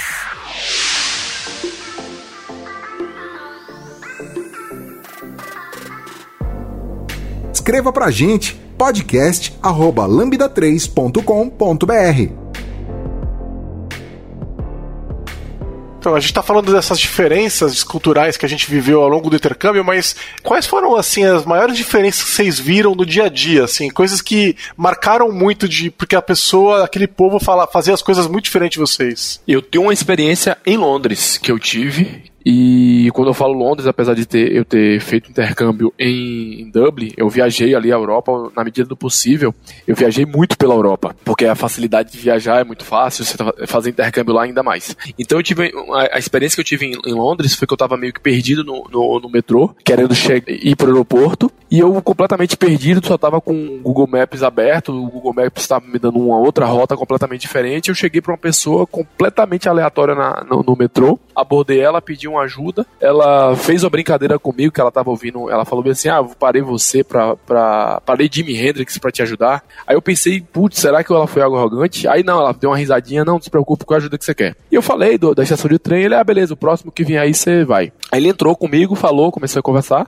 É, ele acabou descendo na mesma estação que eu, e eu cheguei e fiz a pergunta para ele: tá bom, você vai descer também nessa estação? Ele, não, eu só te trouxe até aqui para te orientar em qual vagão de trem você vai, qual o próximo metrô que você vai pegar. E eu vou voltar para aquela estação. Então, tipo, foi uma, foi uma atitude que eu não esperava isso de ninguém e teve desse cara. E não foi só ele. Eu, teve, eu passei por outra experiência também em Londres, que eu tava pegando um ônibus, a gente tava indo pra um. Eu não lembro qual, qual foi o ponto turístico que a gente tava indo. E eu cheguei pra pessoa e perguntei, o cara entrou no ônibus comigo, foi até o lugar, desceu e voltou. E foi tipo, é, parece que é comum do povo londrino fazer esse tipo de atitude. Foi uma coisa bem. Eu acho que brasileiro nenhum faria isso. Eu posso estar sendo até povo julgando o brasileiro, mas eu nunca vi essa forma de ajuda do povo brasileiro. Então, eu também passei por umas por umas diferenças culturais. Eu acho que uma, uma das mais interessantes foi quando a minha irmã foi me visitar e ela tinha 14 anos, né? Eu tinha 17, ela tinha 14, ela era 3 anos mais nova. E aí a minha família levou a gente para conhecer Nova York. Foi a primeira vez que eu fui a Nova York para passear, né? Porque o aeroporto era lá, mas eu não tinha conhecido a cidade ainda. E era época de Natal, era próximo do Natal, né? Então tava nevando, foi uma das maiores nevascas da época. Minha irmã tava. Minha irmã tinha 14 anos, ela era moleca pra caramba. E aí a gente tava no Grand Central lá e ela tava maravilhada que ela tava naquele lugar, que ela já tinha visto em filme, não sei o que e tal. Aí ela pegou, correu para o lado de um policial e falou: irmão, tira uma foto minha do lado dele. E ela parou assim do lado do policial, entendeu? E ficou esperando tirar a foto. Vamos lembrar que era uma máquina analógica com um rolo de filme, né? E aí o cara virou pra ela e falou assim: ó, ask bitch. E saiu andando, cara. Ele saiu andando. Eles, cara, o cara virou pra, pra uma menina de 14 anos e falou: pergunta, sua vagabunda, e saiu andando, cara. Vocês acreditam num negócio desse, cara? Cacete, eu pensei que ele ia baixar, eu pensei que você ia falar que, ele, que o comportamento dele foi completamente diferente. É porque o nova iorquino, o pessoal fala que o nova iorquino é grosso, né? A gente aprendeu aquilo em dois minutos na cidade. E a, qual é a percepção que ela teve depois? Ela saiu chorando? Que, ah, a gente, tava, a gente tava com um adulto, né? Então o cara soube gerenciar a situação tal, mas é, foi assim, eu e ela, a gente lembra disso como se fosse ontem, assim, sabe? Foi bem zoado. Ah, uma outra diferença cultural que a gente viu foi naquela viagem de final de ano, além daquela do alemão, que a gente já falou, da alemã, da alemão que a gente falou, durante as, as paradas da viagem, os intercambistas muitas vezes ficavam em casas de rotarianos. Os rotarianos voluntariavam. E pra vocês verem como tinha voluntário, 300 adolescentes, mais os monitores, tal, quase 400 pessoas. E a gente chegava em cidades, às vezes, de porte médio, até pequenas, e tinha lugar para todo mundo ficar, né? E às vezes ficava três, quatro pessoas numa mesma casa. E aí misturava pessoas de países diferentes. Teve um dia que ficou uma carioca com uma menina japonesa. E a menina japonesa não sabia nada da vida né? E a carioca contou tudo pra ela. Da vida. no dia seguinte, a menina não. Ela tava. Ela, ela, ela só dava risada. Ela ficava contando tudo que ela tinha aprendido para as amigas dela japonesas em japonês. E as meninas ficavam dando risada, tampando a boca, porque elas não acreditavam que aquelas coisas existiam, entenderam? E foi, meu, foi, foi um negócio muito engraçado, assim, da gente é, vi, é, confrontar, viver ali um pouco de como é a cultura dos outros países também, além dos Estados Unidos que a gente estava morando. Então foi, foi bem interessante também. Bom, uma coisa que eu via muito, uh, meu, tinha gente do mundo inteiro lá, né? Demorou muito para cair a ficha, acho que até hoje é difícil para mim, sabe? Tipo, de como é que você cumprimenta as pessoas, como é que você dá oi, como é que você brinca com as pessoas, como é que você tem uma intimidade com as pessoas e, tipo, para mim foi bem difícil, eu acho que até hoje é, que, tipo, quando viajo pra lá eu esqueço que, tipo, a questão de abraço, aperto de mão, beijo no rosto, sabe? E, e às vezes eu fico assim, meu Deus, eu abracei, não, não pode abraçar. E beijo no rosto não pode, tipo, mania, sabe? até mesmo de como as pessoas usam o banheiro, como as pessoas usam a máquina, como as pessoas usam a cozinha. E, e também a, até mesmo as turmas, assim, né, que a gente formava, porque assim, a, a gente via no, nos países que as pessoas, elas eram parecidas, assim. Até mesmo as pessoas que eram americanas, elas eram bem parecidas, assim, fisicamente. E aí, quando a gente brasileiro, a gente é uma mistura muito doida, assim, sabe? Então eles ficavam meio realmente chocados, assim, sabe? De, de ver a gente se abraçando e pessoas que são diferentes fisicamente, assim, sabe? Eles ficavam assim, tipo, meu Deus, o que que é isso, sabe? E é, eu, eu passei vergonha de dar beijinho onde não devia também, quase também tapa na cara. É, tem, isso, isso, tem muito também, né? Que a gente tem mania muito de cumprimentar as pessoas com um beijo no rosto. E tem muita gente que se for fazer isso, a depender da, da, da cultura, eles se afastam, olha estranho para você, como se tivesse. O que, é que você tá fazendo? Calma lá. E assim, eu não tive isso, mas, mas por eu ter ido agora um pouco mais vivido, vamos dizer assim, era um conselho que eu também sabia. Eu falava, ó, tem muita gente que eu já, já tinha ouvido relatos sobre isso, de, de a forma de a gente cumprimentar as pessoas lá. Então foi uma das coisas que eu evitava cumprimentar. Então quando eu cumprimentava, eu dava a mão, oi, tudo bem, no máximo dava a mão. E se fosse brasileiro, eu cumprimentava normal. Mas com gringos e estrangeiros, eu preferia cumprimentar dando a mão, falando alguma coisa assim, oi, tudo bom. Nada de cumprimento formal igual a gente. É, eu, nessa questão de cumprimentar especificamente, porque a gente tá mais acostumado, nós brasileiros, né, estamos mais acostumados a ser mais é, amigável, amoroso. Eu não sou muito assim. Inclusive, eu não sou uma pessoa que encosta. Eu, eu não gosto muito de ficar me encostando. A não ser que eu dê liberdade. Aí eu abraço bastante, adoro abraços. Eu falo que eu não senti essa frieza dos alemães, porque eu sou assim, tipo assim, eu chego numa roda de pessoas, eu não vou cumprimentar um por um. Eu chego e falo, oi, gente. E é isso. Então, é, eu não sofri com isso na Europa. É, nos Estados Unidos, um pouquinho contrário, porque eu sou essa pessoa mais fria. Normalmente falo, oi. Eu não chego, tipo, e cumprimento e abraço, dou beijinhos. Eu odeio dar beijinho nas pessoas. E aí, nos Estados Unidos, como eu tava num ambiente que era muito brasileiro, muito estrangeiro, e os americanos que estavam lá também trabalhando na Disney, eles eram mais soltos, mais é, abertos eu era pessoa reclusa. Então foi esquisito. E em Portugal era uma situação completamente diferente, porque ah, eu vou ter que fazer um podcast só sobre Portugal.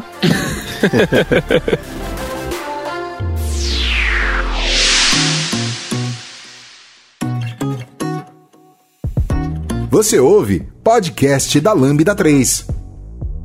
Pessoal, é, queria saber de vocês qual foi o impacto do intercâmbio na vida de vocês. Né? Na minha vida foi gigantesco. Eu imagino que na de vocês não foi diferente. O que, que vocês acham que não teria acontecido se vocês não tivessem feito intercâmbio? O que, que mudou? O que, que foi diferente? Olha, na minha vida foi literalmente tudo. Absolutamente tudo mudou depois dos intercâmbios e eu não sei nem por onde começar. Porque as três experiências que eu tive foram muito diferentes umas das outras, que também são muito diferentes da minha realidade. Então, é, tipo, na Alemanha eu aprendi a conviver com culturas diferentes, eu aprendi idioma, aprendi a me organizar em casa, porque lá eles são muito mais organizados. É, na minha casa eu era, tipo, meio foda-se, assim. Nos Estados Unidos eu aprendi a ter responsabilidade, porque eu tava sozinha, eu tinha meu salário e eu tinha que me virar, eu tinha que acordar cedo, senão eu ia ser demitida da Disney. Se você é demitido da Disney, você é, tipo, deportado dos Estados Unidos, praticamente. É, então, eu tinha essas responsabilidades muito adultas, que eu não tinha tido ainda. E em Portugal eu tava morando com o menino que eu namorava na época, a gente fez um intercâmbio juntos, e foi muito diferente, porque Portugal é um lugar que eu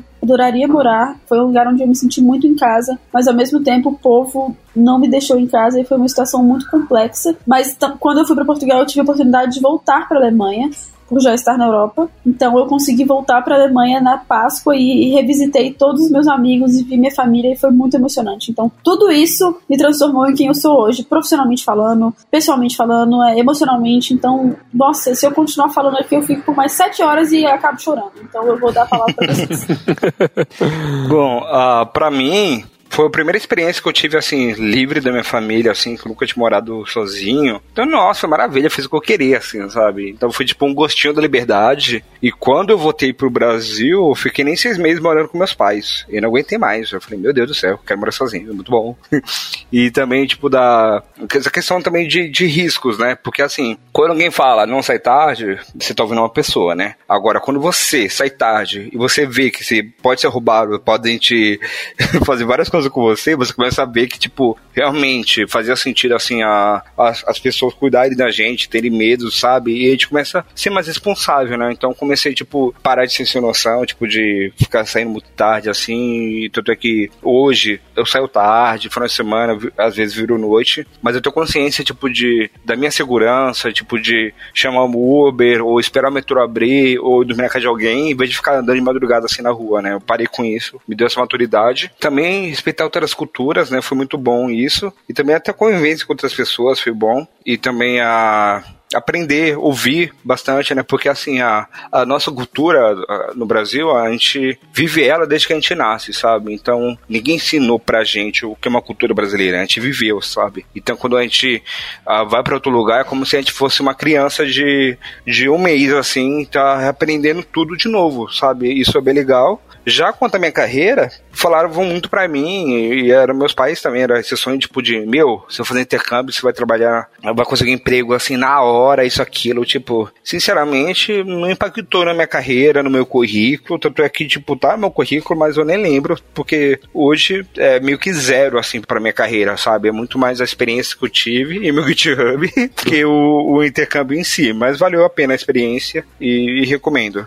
Então, minha experiência eu acho que é completamente diferente de vocês, porque vocês foram muito jovens para lá. Vocês foram com idade adolescente, então a experiência é diferente, a maturidade é outra, você volta com essa bagagem. Eu, querendo não, já fui com, a, com uma certa idade, né? Eu fui com 33 anos de idade, já não era mais um adolescente, já era adulto, já tinha vivido toda a experiência do mundo, mas mesmo assim impacta de alguma forma. Nessa questão cultural que a gente falou mesmo, a gente aprende a dar valor a essa questão de cultura, se respeitar outras pessoas, é, respeitar o espaço das outras pessoas ainda mais, mas uma das coisas que eu dei mais valor não é que eu não dava, mas por eu trabalhar na área, por eu trabalhar e ver o trabalho como é difícil e duro, eu passei a dar muito mais valor às pessoas que trabalham esses trabalhos que a gente julga como subemprego, que na verdade é uma forma bem bizarra de se falar. Então, hoje eu dou valor muito, muito a essas pessoas que trabalham, não, não que não dava, como repetindo mais uma vez, mas é porque é diferente. Você, você vivencia aquilo ali, é uma experiência única que você tem ali, você volta com outra visão, você passa a dar valor às coisas que você conquista. Então, minha experiência foi mais nesse sentido de do que eu trouxe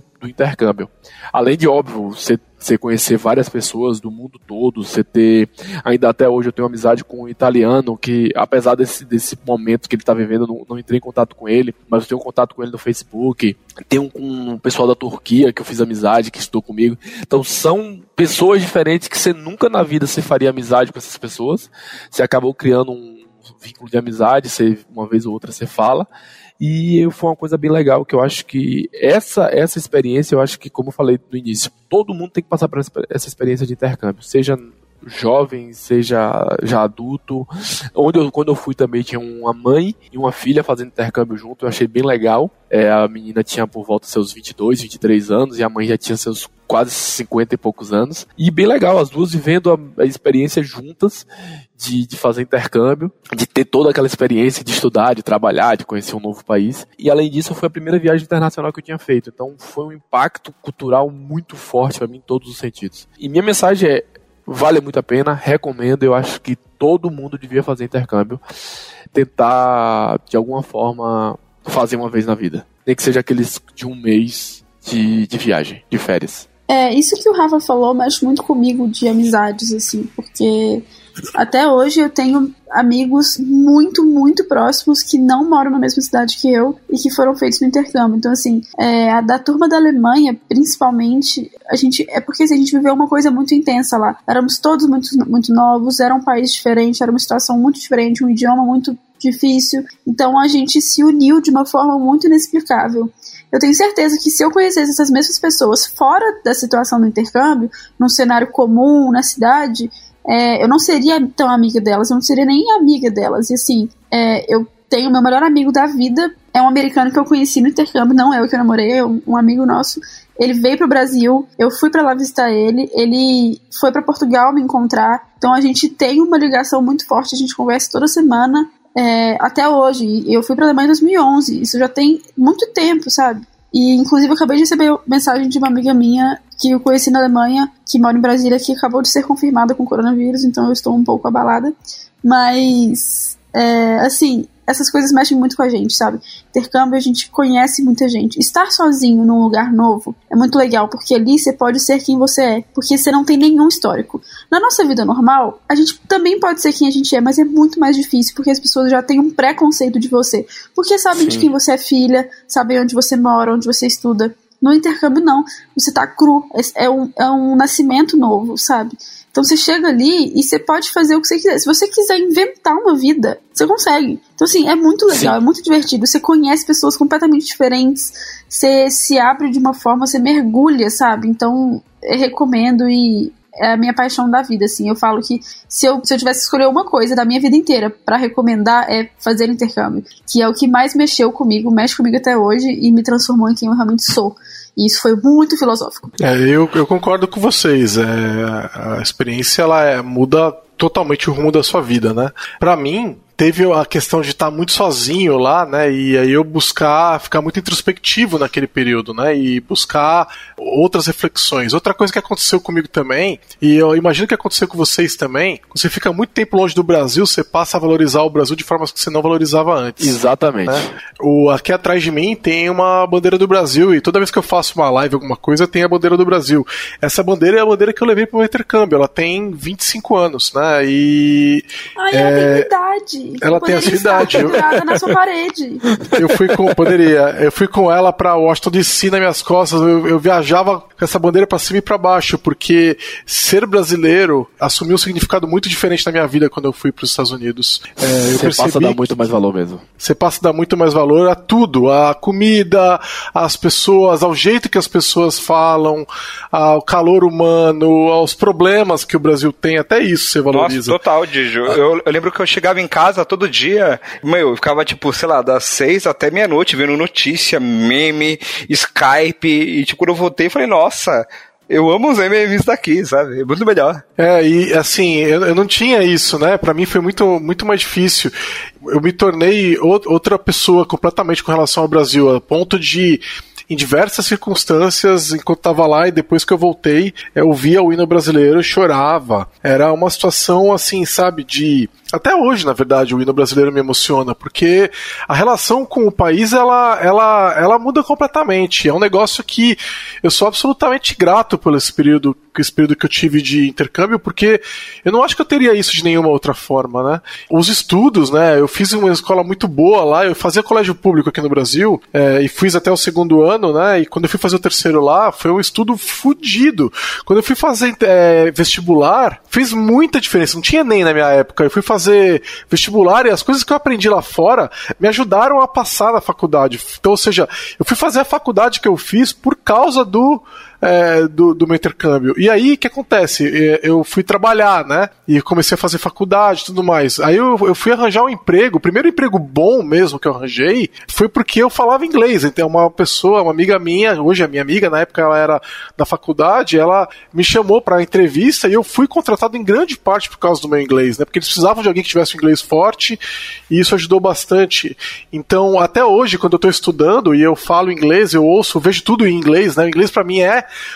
é como se fosse o português quase, é natural, é muito natural. Então eu, eu, eu poder ter essa intimidade com o inglês é muito importante na minha carreira, assim. Então eu acho que mudou tudo, mudou a minha vida pessoal, mudou a minha relação com o meu país, meus vizinhos, meu bairro, tudo, mudou a minha relação profissional, é, o intercâmbio muda completamente. O fato de você saber que o mundo é acessível para você, né? Então eu voltei pro Brasil, eu era um moleque de 18 anos, eu não tinha dinheiro para nada, eu não, não trabalhava tal, mas eu sabia que eu queria viajar e que eu queria conhecer aquelas outras pessoas, né? E, e que eu ia trabalhar para isso. Eu dei uma bruta sorte de, com 20 anos de idade, naquele emprego que eu falei que a minha amiga me ofereceu, sendo uma companhia aérea. Eu passei cinco anos viajando que nem um louco, porque eu queria, eu queria conhecer os lugares que as pessoas me falavam. Então fui para é, Itália, fui para Espanha, fui para um monte de lugar, porque meu trabalho permitia. Então essa vontade de viajar veio do intercâmbio. Eu não, eu não sabia que eu podia fazer aquilo, aquilo não fazia parte da minha realidade. É, você falou uma coisa aí que é muito engraçado.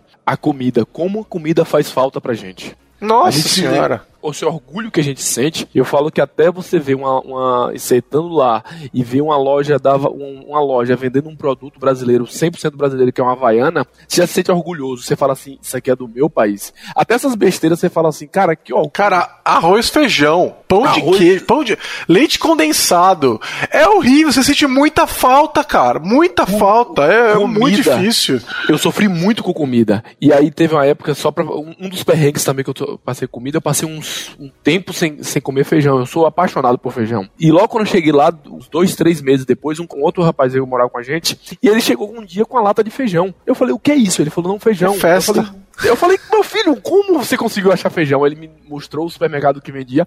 Pronto, toda semana eu comprava feijão em lata e temperava e fazia o feijão. Na minha região não tinha, cara. Eu fiquei um ano sem comer arroz, feijão, pão de queijo, leite condensado, churrasco. Aquele churrasco vagabundo estadunidense, entendeu? Nossa, é.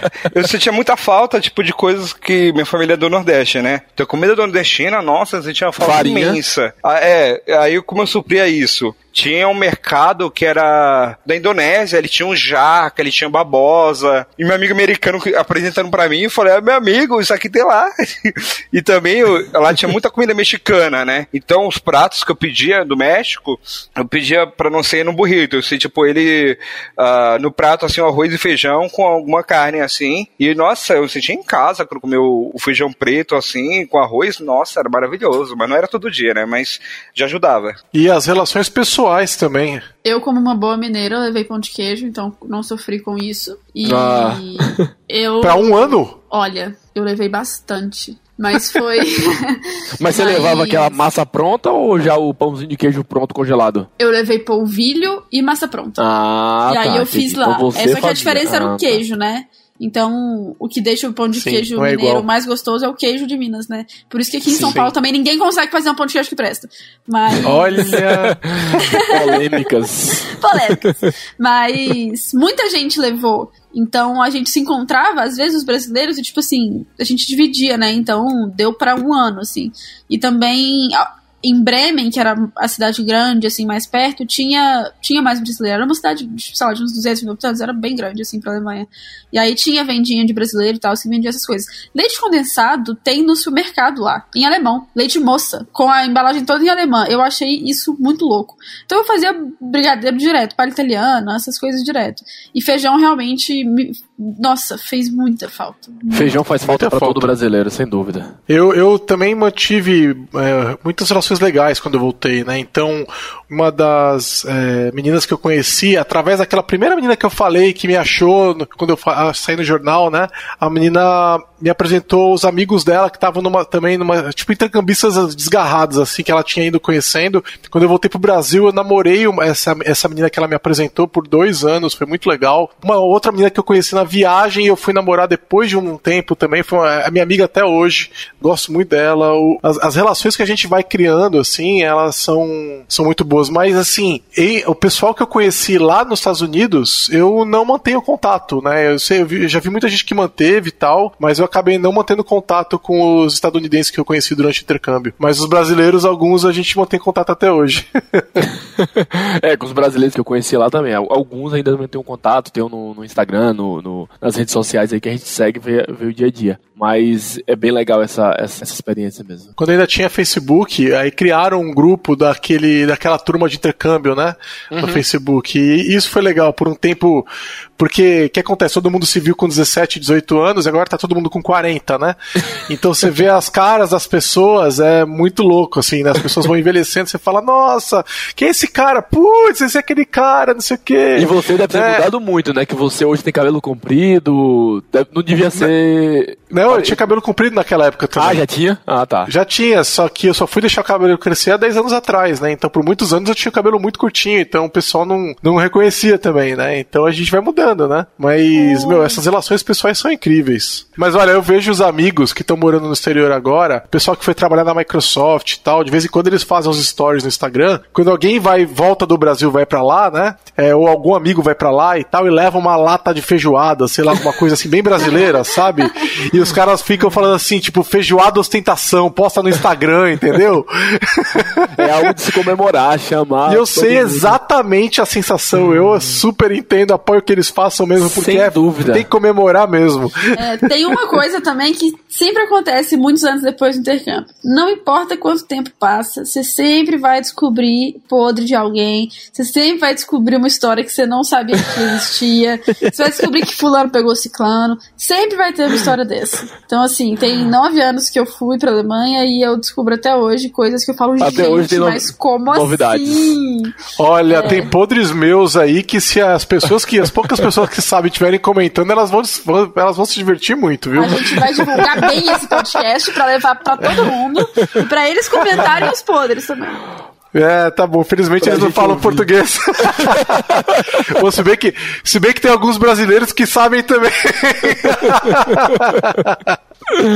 Bom, gente, acho que a gente balangou bem isso hoje, né? A gente deve estar falando há muito tempo aqui. Então, se, se vocês gostarem e quiserem, vocês ouvintes, quiserem mais histórias de intercâmbio, quiserem entender especificamente como funciona um processo, que a gente não, não entrou tanto nesse assunto, é, deixa um comentário que a gente responde explicando tudo, dando dica. É, eu trabalhei muito tempo depois na área de turismo, então talvez eu consiga ajudar também nessa área. Então não esqueça de deixar seus comentários e perguntas e risadas e xingamentos também se, eu- se a gente tiver ofendido alguém. É, e eu recomendo que, como a gente já falou algumas vezes, que as pessoas procurem um intercâmbio e para quem tá tendo filho, já começa a considerar isso pros filhos, porque é um negócio, como vocês ouviram a gente falando, que muda a vida da pessoa completamente. Então considerem, de repente, fazer uma poupança, se preparar para uma viagem dessa, ainda mais agora que o dólar tá mais de 5 reais, né? É, Tem que se preparar por- bem mesmo, Não, né? Tem que se preparar bem mesmo, Mas né? você tinha que lembrar a gente disso, Giovanni. Eu tava É, tão bem, eu tão tá, feliz. tá difícil agora, mas é, como você tem 16, 17 anos pra se planejar, né? Aí é cada um sabe onde é que aperta o calo, mas se puder, né, se preparar pra isso, eu recomendo muito pra preparar pros filhos ou pra si mesmo também, se, se puder, né? E eu sou mais quem trabalha com tecnologia, né, gente, que pode fazer de repente parar um tempo e fazer uma viagem dessa. E eu sou a experiência de que não tem idade, né? Por mais que a gente tá É. recomendando pra jovem, é muito mais recomendado pra jovem, mas não tem idade. Eu tenho uma experiência com uma certa idade, vi, vi gente lá de 50 e poucos anos fazendo, e é muito legal. E outra coisa que a gente também, tem um podcast também da, que a gente saiu agora recentemente, que é minha primeira viagem internacional, que é meio que também serve como base de apoio pra quem nunca fez um intercâmbio e nunca fez uma viagem internacional. Então meio que Sim. eu acho que os dois vai casar de bem, de trazer bastante informações pra vocês. Vale Isso aí. escutar também. E, e também outra dica que eu dou também é se aproximar das comunidades de intercambistas que estão no Brasil. Né? Principalmente se você de repente tem um filho adolescente, e, é, porque é um, é um grupo muito rico. Né? Então, de repente, você recebeu um intercambista na sua casa para almoçar é, e contar histórias, elas precisam, né? Muito intercambista precisa de aconchego, né? Às vezes a pessoa está muito Sim. sozinha tal. Então, é, se aproximar dessas pessoas, chamar ela para almoçar na sua casa, vai ser uma, uma reunião muito rica, onde você vai descobrir coisas, a pessoa vai descobrir coisas, às vezes a pessoa nem fala o português direito, e mesmo assim rola uma comunicação. Então, o, Rotary, é, mais uma vez, é um lugar muito legal para você fazer isso, né? Para conhecer. Os, tem muitos jantares de rotarianos que os intercambistas vão, né? Então, Sim. conhecer e ajudar, hospedar, tiver gente na escola dos filhos ou na escola que você estuda, é muito legal mesmo. É, uma coisa que, que também dá pra fazer é procurar algumas agências e falar que vocês gostariam de apadrinhar algum intercambista. É, em 2016 eu apadrinhei um, que foi o seguinte, na verdade uma agência me procurou, acho que alguém que trabalhava lá sabia que eu tinha feito intercâmbio, 2017 na verdade, eles me procuraram e falaram, olha, vai vir um canadense, ele vai chegar daqui duas semanas. Eu morava em Belo Horizonte, eles falaram, ele vai pra São Paulo, e aí a família dele vai ter que mudar e tudo mais, a família que ia hospedar ele, ele vai ter que ser transferido pra BH. Então a gente conseguiu uma família de última hora, só que a gente não tem nenhum apoio pra ele. Você consegue dar um apoio? Explicar, levar ele pra passear de vez em quando, almoçar com ele, chamar pra sair, esse tipo de coisa. E aí eu achei o máximo, né? Porque eu sou é, esquisita assim. Fiquei amiga dele, levei ele pra conhecer, estudei algumas. Eu não dei aula de português, mas eu dei aqueles truques e macetes da língua. É, levei ele pro carnaval, ficou assustadíssimo, entendeu nada. Mas foi uma experiência, assim. Então, às vezes, se você não quer receber alguém na sua casa, mas quer ter contato com uma pessoa intercambista ou com o intercâmbio no geral, vale a pena padrinhar também. Com certeza. Com certeza. Fechamos? É Fechamos. isso, gente. É isso aí. Olha só, com várias Show. lombadas, várias curvas, esse podcast online saiu. Aí sim. A gente tá, a gente tá tentando. Ó, deixa, eu, deixa eu expor informações aqui. São 9h45 da noite. A gente tá desde 6h20 tentando gravar esse podcast. Foi, e a gente gravou em 11 parcelas. Essa aí, 11 gravações. Obrigado, editor, por estar tá cuidando desse podcast. Eu sei que vai dar trabalho, deve dar trabalho é. para editar, então a gente fica o nosso carinho aí também. Então você que está e ouvindo até o próximo. Você que está ouvindo isso, terminou de ouvir, levanta e vai lavar a mão, vai ligar pro avô, pra avó, pra falar, pra Fica em casa. E recomenda para alguém o podcast para ajudar a passar o tempo. Sim, Exatamente. Nossa, Boa. Giovanni aqui, ó, mandou na lata, é isso mesmo. Valeu, pessoal. Obrigadão. tchau. tchau. tchau. Você ouviu mais um episódio do podcast da Lambda 3. Indique para seus amigos esse podcast. Temos também um feed só com assuntos de tecnologia e outro que mistura tecnologia e assuntos diversos. Toda sexta-feira, sempre com o pessoal animado da Lambda 3. Se você tem um podcast e quer gravar num estúdio legal, nosso espaço está aberto para você. É um estúdio isolado acusticamente, com uma mesa de gravação e microfones profissionais para até cinco pessoas. Tudo de graça. A ideia é estimular o podcast no Brasil. Pode ser sobre qualquer assunto. Fale com a gente pelo e-mail podcast@lambda3.com.br.